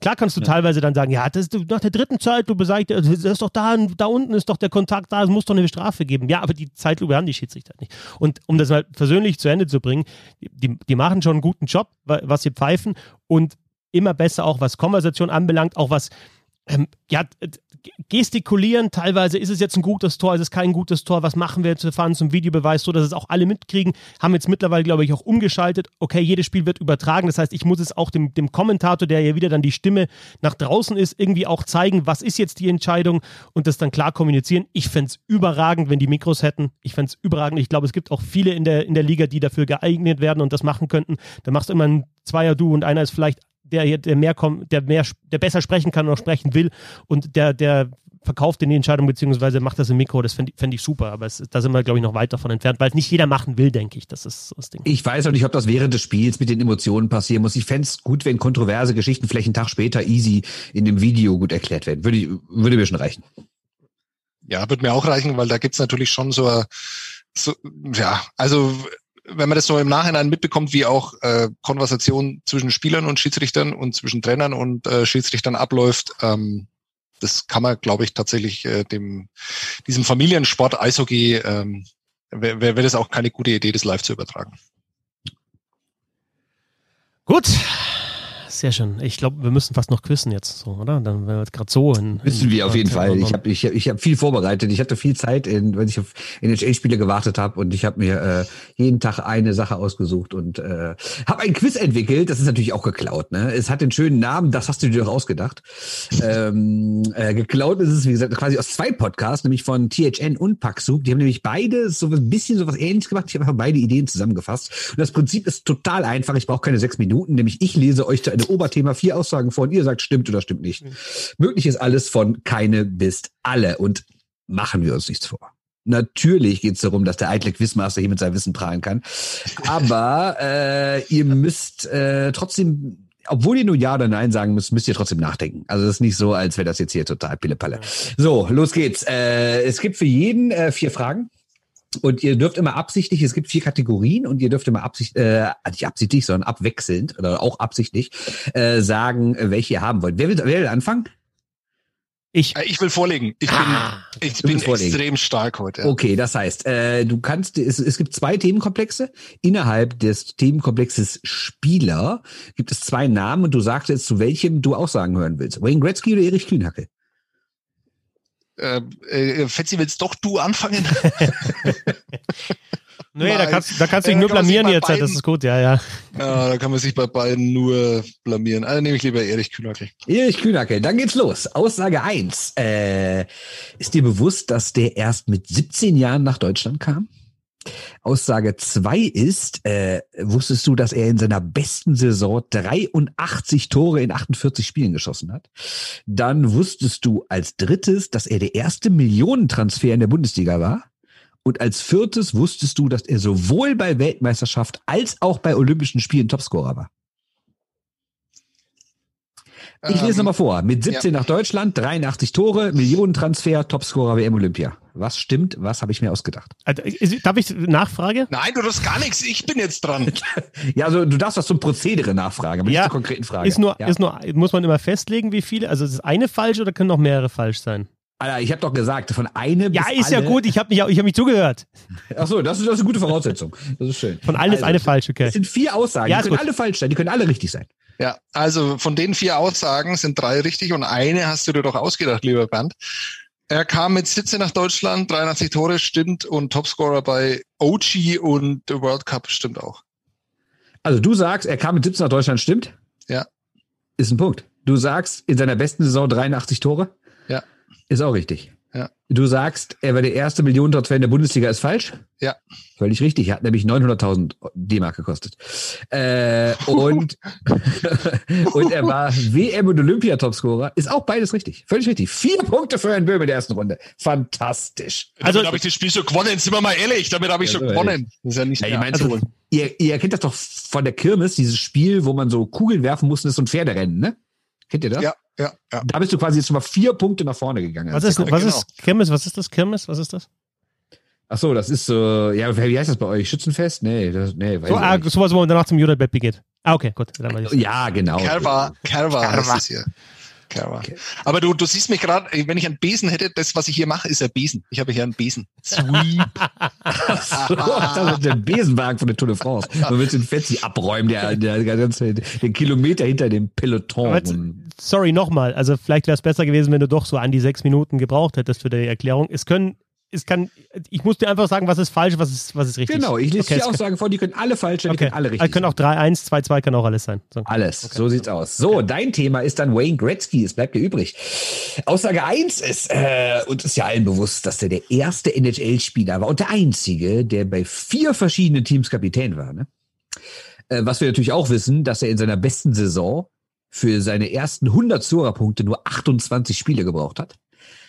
Dann Völlig klar, die Zahl hat man ja im Kopf. Inklusive Playoffs und Hauptrunde hat er 2222 Vorlagen gegeben. Und was nicht viel wissen, aber du weißt es natürlich, dass er damals, als er ja seine Karriere im Profibereich begonnen hat, in der WHA nicht die Nummer 99 getragen hat. Also ich lese mal vor. Ja. Äh, vier Teams Kapitän, 100 Punkte in 28 Spielen, 2-2-2-2 Assists und nicht die 99. Also, er hat in der WHL nicht mit der Nummer 99 gespielt. Das ist eine richtige Aussage. Er hat müssen es jetzt genau diese 2-2-2-2 Assists sein, dann ja, lasse ich das. Ja, das sind genau die zwei. Nein, plus minus 400. wie, er, wie, er, wie er jetzt Sprüche macht, nachdem er 4-0 führt. Jetzt kann er Sprüche machen. Also er hat genau 2222 Assists gegeben, ja. Ähm, ähm, 28 ähm, Spiele nur für 100 Punkte, äh, das hast du dir doch ausgedacht. Und äh, Kapitän bei vier Mannschaften, das hast du dir auch ausgedacht. Lance St. Louis war doch nicht mehr Kapitän, oder? Für die paar Spiele, die er noch gemacht hat.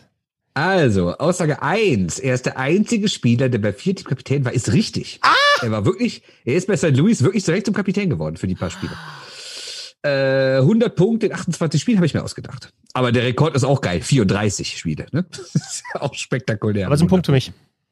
Das ist ein Punkt für dich, genau. Äh, inklusive Playoffs 2222 Assists, ist auch richtig. Wäre ja auch irgendwie klar, wenn die Zahl so spektakulär ist. Ähm, zweiter Punkt für dich. Und er hat in der WHA natürlich auch die 99 getragen. Also kein Punkt für dich. Zwei. 4 zu 2 für Herrn Böhn in der zweiten Runde. Ich an. Da geht es um Namen. Darf der Herr Wetzer entscheiden? Möchte er über Spieler reden, äh, Spieler raten oder Vereine? Spieler. Spieler, oh, das ist direkt schon meine Lieblingsfrage, weil es sind unfassbare Namen. Also, die Frage ist, welchen Spieler gibt es wirklich? Nummer eins, Nummer eins, Bob Beers. Nummer zwei, Walter Whiskey. Nummer drei, Tony Tequila. Und Nummer vier, Connor Cognac. ähm, nochmal. Bob Beers, Bob Beers, Walter Whiskey, Tony Tequila und Connor Cognac. Tony Tequila. Ah. Tony Tequila hat äh, im letzten Spiel von Tim Peel ein Tor geschossen. Genau. also, Bob Beers gab es auf jeden Fall, Walter Whiskey auch. Äh, Connor Cognac, come on, das hast du dir doch rausgedacht. Und ich sag Tony Tequila, weil es so abstrus ist, gab es auch. Also du sagst, Bob Beers gab's, Walter Whiskey gab's, Tony Tequila gab's und Conor Cognac gab's nicht. Ja, genau. Also Bob Beers gibt's natürlich, den kennt man ja, glaube ich, auch. Drei, fast 250 NHL-Spiele gemacht. Äh, Walter Whiskey habe ich mir natürlich ausgedacht. Äh, Tony Tequila habe ich mir ebenfalls ausgedacht. Und Conor Cognac gibt es Nein, wirklich. das gibt's nicht, Conor Cognac. Ich habe einfach, ich hab einfach Schnappsorten gegoogelt und dann die Namen bei Elite Prospects gesucht. Connor Cognac spielt bei den Springfield Juniors aus der USPHL. Kein Witz. Der Mann heißt Connor Cognac. Und da sage ich mal großes Lob an die Eltern. Ähm, das heißt, äh, wir reden, also du hast nur eins richtig gehabt, nur Bob ja. ist richtig. Gibt's ja nicht das Tony das Tequila hast du ausgedacht. Dachte, Tony Tequila habe ich mir ausgedacht, ja. äh, so, jetzt kommt es zu Vereinen. Kannst du nicht, können, können, wir nicht das Spiel Tony Tequila nennen? Können wir auch. Wobei ich Connor Cognac eigentlich noch geiler finde. Also, Herr Böhm, welchen Verein gibt es denn wirklich? Gibt es die Fairfield Fighters? Gibt es die Boardwalk Bullies? Gibt es die Greenwood Goons? Oder gibt es die Elmira Enforcers? Ich lese nochmal vor. Fairfield Fighters, Boardwalk Bullies, Greenwood Goons oder Elmira Enforcers? Ähm, was, ähm, also Elmira Enforcers und was war das vorletzte? Greenwood Goons. Ja, okay. Also ich meine, meine Mannschaft heißt Vierter Kampfkarpfen. Also wenn, wenn das jetzt in einem, in einem Podcast äh, käme, dann würde ja auch jeder sagen, nee, auf keinen Fall. Also es kommt halt immer drauf an, auf welchen, über welches Niveau reden wir da. Bob Biers war ja wenigstens NHL-Spieler. Äh, Boardwalk. Also ganz kurz, ganz kurz, es geht alles um, äh, um Clubs, die wirklich in richtigen Ligen spielen. Also ich habe jetzt keine, äh, ich, ich habe natürlich auch mal Namen gegoogelt, dann findet man so Beer League Teams, aber mhm. das meine ich nicht, sondern ich meine richtig offizielle Ligen. Okay. Also, du hast ja ausgedacht, die Fairfield Fighters. die Board, Boardwalk, also die, die, die einen heißen ja Broad Street Bullies oder, mhm. Ähm, und die heißen dann Boardwalk Bullies. Das finde ich äh, fast schon originell, deswegen sage ich, das hast du dir nicht ausgedacht. Die gibt's. Die Greenwood Goons, ähm, das hast du dir ausgedacht und Elmira Enforcers, also ich glaube, es, es gibt ja die Elmira Jackals, glaube ich. Aber kann natürlich sein, dass es da noch eine zweite Mannschaft irgendwann mal gab. Deswegen glaube ich, sage ich auch, das hast du dir ausgedacht. Ähm, ich glaube nur, dass es die Boardwalk Bullies gibt. Fast richtig. Die Fairfield Fighters habe ich mir ja wirklich ausgedacht. Ich habe einfach Fighters genommen und eine, eine kleine Stadt mit F gegoogelt aus Kanada. Äh, die gibt's also nicht. Äh, Boardwalk Bullies gibt es. Aus Atlantic City. Spielten von 2001 bis 2005 in der ECHL. Oh, okay. Äh, Greenwood Goons habe ich mir auch ausgedacht. Auch wieder Alliteration. Und die Elmira, wie es wahrscheinlich richtig heißt, nicht Elmira. Enforcers, die gibt's wirklich. Aus dem Bundesstaat New York Federal Prospect Hockey League. Das heißt, du kriegst äh, drei Punkte, ne? Ja, ja. nur Wie steht's jetzt? Sieben. Sieben zu drei steht's. Alles drin noch, alles drin. Alles das drin. Wir sind genau bei der Hälfte des Spiels. Also, die nächste Kategorie, jetzt darf Herr Böhm wieder auswählen. Frage eins ist entweder, waren die wirklich so schlecht oder Kategorie zwei ist, waren die wirklich so gut? Boah. Ähm, waren die wirklich so schlecht? Schlecht, alles klar. Aussage Passt zu dir, eins. sehr gut. Hätte ich an deiner Stelle auch genommen. Ich hätte, ich hätte. also schlecht wolltest du jetzt haben, ne? Ja. Also, Aussage 1. Bulgarien oh Gott. kassierte bei der DWM 2016 mehr als 10 Tore im Schnitt. DWM. Dora. D, genau, Dora. In der zweiten Bundesliga-Saison 88-89 kassierte Westfalen Dortmund 28 Niederlagen in Folge. 1981, 81 beendeten die Winnipeg Jets die Saison mit 75 Punkten Rückstand auf den Tabellenführer ihrer Division. Und Aussage 4 ist, Andrew Hammond, uns allen bekannt als der Hamburger, ne? Der Hamburger, ja. Beendete 2014 ein AHL-Spiel mit einem Gegentorschnitt von 300. Ich wiederhole nochmal, Bulgarien kriegt mehr als 10 Tore im Schnitt, Westfalen Dortmund verliert 28 Mal in Folge, Winnipeg hat 75 Punkte Rückstand und Andrew Hammond kassiert 300 Tore, virtuell zumindest. Okay, also äh, Bulgarien hast du dir ja noch ausgedacht, weil es gibt irgendeinen äh, russischstämmigen, der dafür gesorgt, dass bei einer DWM, die nicht jedes äh, Spiel so hoch verlieren. Ähm, das hast du dir ausgedacht. Westfalen-Dortmund, da müsste ich jetzt bei Frank Fischöder nachfragen. Das ist nämlich sein Heimatverein, 25 Niederlagen, weil Frank Fischöder 28. damals noch 28, der war, der stimmt nicht, ja. Ähm, der war noch zu klein, deswegen konnte er den nicht retten. Das sage ich, das stimmt. Ähm, die Chats stimmt auch. Und der Hamburgler stimmt auch. Ja. Du sagst also, alles stimmt außer Bulgarien. Genau. Das ist ärgerlich, weil Bulgarien stimmt nämlich. Und alles andere stimmt nicht. Nein, Westfalen-Dortmund äh, stimmt nicht, das habe ich mir ausgedacht. Also bis null Punkte. Winnipeg hat wirklich so verloren. Und wie war der Spitzname in der Saison von Ihnen? Jetzt jetzt, jetzt kurz nachdenken. Nee, weiß ich nicht. Keine Ahnung. Lu Lucy Pack. Ah, Ah, nicht doof, nicht doof, wa? Ja. Und Andrew Hammond hat allen Ernst ein Gegentorschnitt von 300 gehabt. Es ist die Geschichte. Er kommt aufs Eis. Er kriegt mit dem ersten Schuss das 1-0 rein, mit dem zweiten Schuss das 2-0, mit dem dritten Schuss das 3-0. Das Spiel ist 36 Sekunden alt. Der Trainer sagt raus mit dir. Und wenn man das hochrechnet, 36 Sekunden, drei Gegentore, kommt man auf einen GAA von 300 in einem Spiel. Das ist ewiger Rekord. Gut. Geil, ja, also das war natürlich leicht nachzuvollziehen, aber dass ich bloß zwei Punkte in der Runde abgeholt habe, das ist natürlich schwach. Zwei Ja. Sebastian, Okay. würdest du, überlegst du gerade, äh, euer Team umzubenennen in Lucy Pack Kampfkarpfen? Kampf, Kampf, Kampf, Kampf, Kampfkarpfen? Wir, wir spielen ja immer nur untereinander, deswegen sind wir sowohl Lucy Pack als auch Winnipeg. Ja. Aber Lucy Pack ist doch ein Traumname, oder? Ja, das ist fantastisch. Herr Fetzer, zu Ihnen gehört also die Kategorie, waren die wirklich so gut? Aussage eins: In der Schweiz gingen seit 1984 sämtliche Meistertitel, ja, gerade mal vier Vereine. Aussage zwei: Die Montreal Canadiens kassierten im Stanley Cup Finale 1977 kein einziges Tor. Aussage drei: Wir bleiben beim selben Verein. Henri Richard gewann als Spieler elf Stanley Cups. Aussage 4. Zwischen Silvester 2006 und Silvester 2020 gewann die schwedische U20-Nationalmannschaft 54 WM-Gruppenspiele in Folge. Ähm, also ich weiß nicht, ob es die 54 tatsächlich sind bei Schweden, aber die, der Streak war brutal und äh, das, das, das stimmt. Äh, die ähm, elf Stanley Cups von nicht äh, Maurice Richard, sondern Henri Richard, äh, das stimmt auch. Montreal 1977 kein einziges Gegentor im Stanley Cup Finale war das, oder? Ja. Ah, da, das hast du dir doch ausgedacht. Und, und die Schweiz seit 84 nur vier Vereine. Bern und Zürich war nicht zwischendrin. Aber nee, das hast du dir auch ausgedacht, das sind mehr. Wow, alle vier richtig beantwortet. Yes! Wow, stark. Aber es ist trotzdem knapp, weil in der Schweiz sind es nur sechs. Es gab nur sechs Meister, 84. Bern, Zürich, Lugano, Davos, Zug und Kloten. Äh, und äh, Montreal ist auch falsch. Die haben zwar gesweept das Finale, aber haben ein paar Gegentore gekriegt. Der Rest stimmt. Okay, jetzt kommen wir zum letzten Punkt. Also Warte mal Zwischenstand kurz, warte mal kurz, darf ich kurz, Bernd, äh, Sebastian, schaust du mal schnell, schaust du mal schnell? den schönen Besen.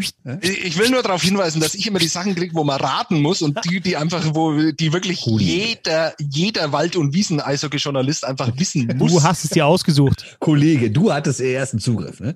So, jetzt Ja, kommt gut, man weiß ja nicht, was du dann da. Naja, egal. Wie steht's? 8-7 oder was war das jetzt? Oder wie steht's? Es Nee, steht nee, 9-7. 9-7 für 9-7. Herr Dr. Böhm und die letzte Runde, da kann man gar nicht aussuchen, weil es gibt einfach, das Oberthema ist einfach Kuriositäten. Aber Fetzi, du darfst zumindest aussuchen, ob du äh, Fragenkatalog 1 oder 2 haben willst. Zwei. Und dann jammer ich Oh, wirklich. Fehler, Fehler. Zwei, okay. Wir beginnen mit der ersten Aussage. In Nordkorea gibt es fünfmal so sp- viele Eishockeyspielerinnen wie Eishockeyspieler. Aussage zwei. In der Liga der Vereinten Arabischen Emirate spielte in der Saison, spielten in der Saison 1920 mehr Finnen als Einheimische. Aussage drei. Das erste Maskottchen der Pittsburgh Penguins hieß Slapshot Pete und war ein lebender Pinguin. Und Aussage Nummer vier, das allererste Outdoor-Game der NHL-Geschichte musste leider im dritten Drittel unterbrochen werden, weil ein Schwarm Heuschrecken sich aufs Eis gesetzt hatte. Das ist alles aus äh, Down Goes Brown, The Down Goes Brown History of the NHL. Also, ich lese nochmal vor. Nordkorea, äh, fünfmal mehr Frauen als Männer auf dem Eis. Äh, Vereinte Arabische Emirate, mehr Finnen als Einheimische. Dann, Ich habe da äh, keine Sklaven nicht gesehen. dann Snapshot Pete ist ein lebender Pinguin. Und äh, das allererste Outdoor-Game äh, hat, erlebte eine biblische Heuschreckenplage. Also das mit den Heuschrecken ist richtig. Äh, das mit dem Slapshot Pete ist the most äh, hockey thing ever und deswegen natürlich auch richtig. In den Vereinigten Arabischen Emiraten äh, mehr Finnen als Einheimische. Das ist auch richtig. Und das mit Nordkorea fünfmal so viele Frauen als Männer, das hast du dir doch ausgedacht. Okay, Nordkorea, äh, da du natürlich äh, überhaupt keinen Respekt hast vor wirklich äh, fünfmal so viele wie Nordkorea, dort ist es natürlich wirklich, da wird noch die Gleichberechtigung wird noch groß geschrieben, da gibt es echte Frauenrechte, also natürlich stimmt das. Es gibt offiziell laut IHF-Rangliste gibt es fünfmal so viele Frauen wie Männer im Eishockey in Nordkorea. Vereinte Arabische Emirate habe ich mir definitiv ausgedacht, da finden mehr. Es gibt nur einen einzigen Finn in der ganzen Saison. Ähm, Das Maskottchen gibt's wirklich. Also es hieß wirklich Snapshot Pete über ein lebender Pinguin und das allererste Outdoor-Game mit der Heuschreckenplage. Es stimmt auch. Das bedeutet, du kriegst drei Punkte, ne? Nee, zwei. Zwei, zwei nur?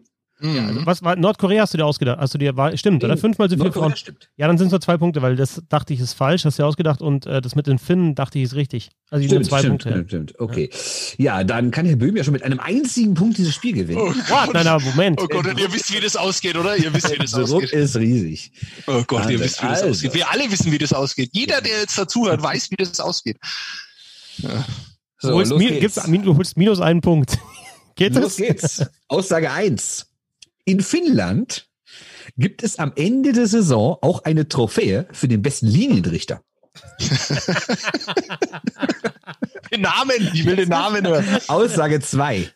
Beim estnischen Zweitligisten Nömmekalju gab es von 2001 bis 2006 einmal im Jahr einen Spieltag, einen Jugendtag, an dem niemand über 18 Jahre die Halle betreten durfte. Aussage 3. In Portugal gibt es einen Eishockeyverband, aber keine einzige Eishalle.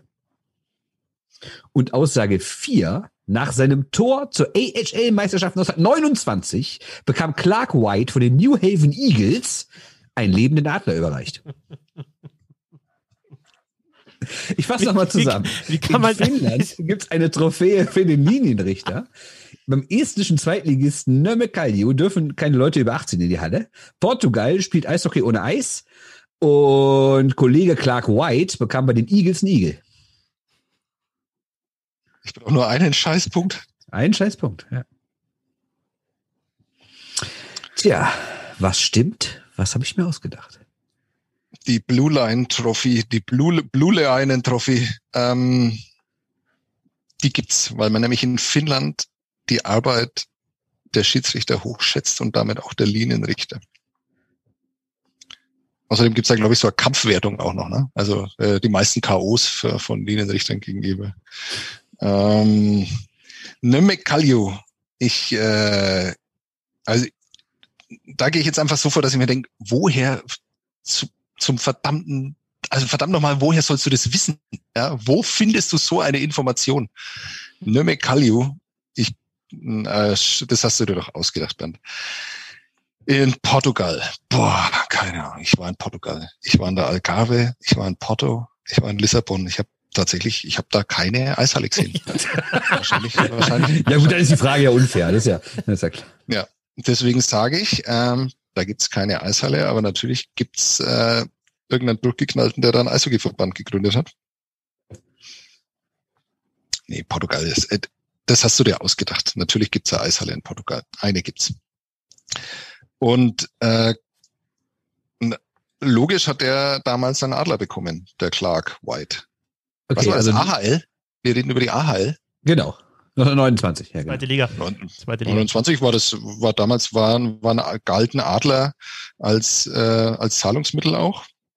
Ja, genau. Ja, das hast du dir nicht ausgedacht. Also es stimmt äh, die Trophäe, es stimmt nicht die estische zweite Liga, es stimmt nicht Portugal und es stimmt Clark White. Fangen wir hinten an. Clark White habe ich mir natürlich ausgedacht. Fuck. Äh, ne? Also, äh, wobei es den Typen gibt, ich habe extra einen Verein gegoogelt, der einen doofen Namen hat. Habe ich gesehen, Eagles passt zum Tier. Habe ich gegoogelt, wer ein großes Tor für die geschossen? Clark White. Noch nie gehört den Namen, dachte, schreibe ich auf, klingt gut. Hat er schon mal Scheiße, warum heißen die nicht Elefanten? Ja, Portugal äh, hat in der Tat keine einzige Eishalle. Ja, wie ich sagte, ich habe keine gesehen. Laut IIHF. Äh, ich habe auf der Homepage geguckt. Keine einzige Eishalle. Also beides falsch. Äh, der estnische Zweitligist Nömme Kalju, den habe ich gegoogelt und habe extra noch so Videos davon bei YouTube geguckt, um zu wissen, wie man den Namen ausspricht, damit es klüger wirkt, weil ich es mir natürlich ausgedacht habe, dass es da einen Jugendtag gibt. Das heißt, der Böhmer hat gewonnen, oh. aber das Schönste kommt trotzdem zum Schluss. In Finnland gibt es allen Ernst eine Trophäe für den besten Linienrichter und die heißt Penti Isotalo Trophäe. Ist das schön? ist das schön? Das Spiel endet hier mit, mit 10, mit 11 zu 9 für Sebastian Böhm. Ich gratuliere und sage herzlichen Glückwunsch. Wunderbar. Kannst du das einspielen, das mit Du siehst mich den Tränen nahe? Ja, du siehst mich den Tränen nahe. Ja, danke. Und jemand anderen auch, äh, Sebastian, Grüße von, weißt schon von wem. Es war fucking awesome, fucking awesome. Danke, Thomas. Danke. Sensationell. Ja. Ja. Sehr schön. Du jetzt die Penti Isotalo Trophäe gewonnen? Penti Isotalo. Besten Linienrichter. Beste Linienrichter wird ausgezeichnet. Wie machst du das? Geil, oder? Hat sich die, ich find's geil. Die, die, die, am öftesten, ähm, am häufigsten zwischen zwei brüllende Spieler geworfen oder am genau. furchtlosesten. Sensationell. Ja, okay, ich frage mich tatsächlich, wie wir das noch toppen wollen. Also wird es so, ist es das Quiz wird jede Woche noch besser, oder? Also sehr gut. Ja, ich, hatte Zeit. ich hatte Zeit. Aber die, die, kann man ja auch wieder zurückbringen. Also die sind ja nicht vorbei. Das, also die, das, das Eben, kann man nochmal bringen. Langsam mal äh, Trof äh, Trophäen, Formate wiederholen, machen, die wir schon mal gemacht haben. Ja, genau. Wiederholen. Ja, ja. Sehr schön. Ja, oder wir also, klauen einfach mal von einem anderen Podcast eine. nee, lass mal. Hab ich keinen Bock drauf. Also ich habe so das Gefühl, wenn wir abends aufzeichnen, wird das Ganze ein bisschen länger, weil keiner irgendwie weg muss und sagt, ja komm, dann quatschen wir da noch ein bisschen. Ah, komm, ja, dann ein Quiz ein bisschen länger. Ja, mach ich noch einen Spruch. Sollen wir noch eine Viertelstunde? Nee, nee, lass mal. Dann machen wir die zwei Stunden voll. Nee, lass Weil ich tagsüber echt fitter bin eigentlich, muss ich sagen. Nö, aber also ich finde so von, von der Stimmung her, ich sollte es öfter, glaube ich, abends machen. Ich bloß halt ja, also frühen Abend ist okay, ja, genau. aber nicht so spät. Okay. Ich fand uns alle, und es liegt wirklich nicht daran, dass ich jetzt das Quiz das erste Mal gewonnen habe, seitdem es Bisslocky gibt. Ich fand uns alles super. War es dein erster Sieg jetzt? War es dein erster Sieg? Nein, ich glaube nicht. Ich weiß ja, nicht. Ich kokettiere ja immer damit. Äh, wir müssen ja da irgendwie Geschichten erzählen und Narrative bedienen und sowas. So ist es. Sehr schön. Äh, Gewinner im Quiz, hochverdient durch sein Eishockey-Fachwissen und nicht, weil er irgendwelche abstruse Theorien ähm, äh, entlarvt hat. Durch sein großes Eishockey-Wissen. Heute Gewinner im Quiz, hochverdienter Gewinner im Quiz. Sebastian Böhm, Dankeschön. Danke nochmal an Westfalen Dortmund. Vielen Dank. Und äh, heute Quizmaster und ähm, Schiedsrichter-Entscheidungsfaktensammler äh, Bernd Schwickerath. Dankeschön. In Fachkreisen auch Connor Cognac genannt. Ja. Wie ist dein Name, Christoph Fetzer? Äh, die, die, die, die, die, Episode heißt ähm, Cognac, Connor Cognac und der Jodler Baby. ja, sehr gut. Sehr gut. Das mir gut. Ja. Ich bin Christoph Fetzer auf Twitter at Fetzi6, äh, Bernd Schwickerath, B-Schwickerath, äh, Sebastian Böhm, at Bohem, so unterstrich NN, bisschen Hockey, äh, bisschen Hockey. Und ja, eine schöne Restwoche und ein schönes Osterwochenende wünschen wir. Bis zum nächsten Mal. Servus. Servus.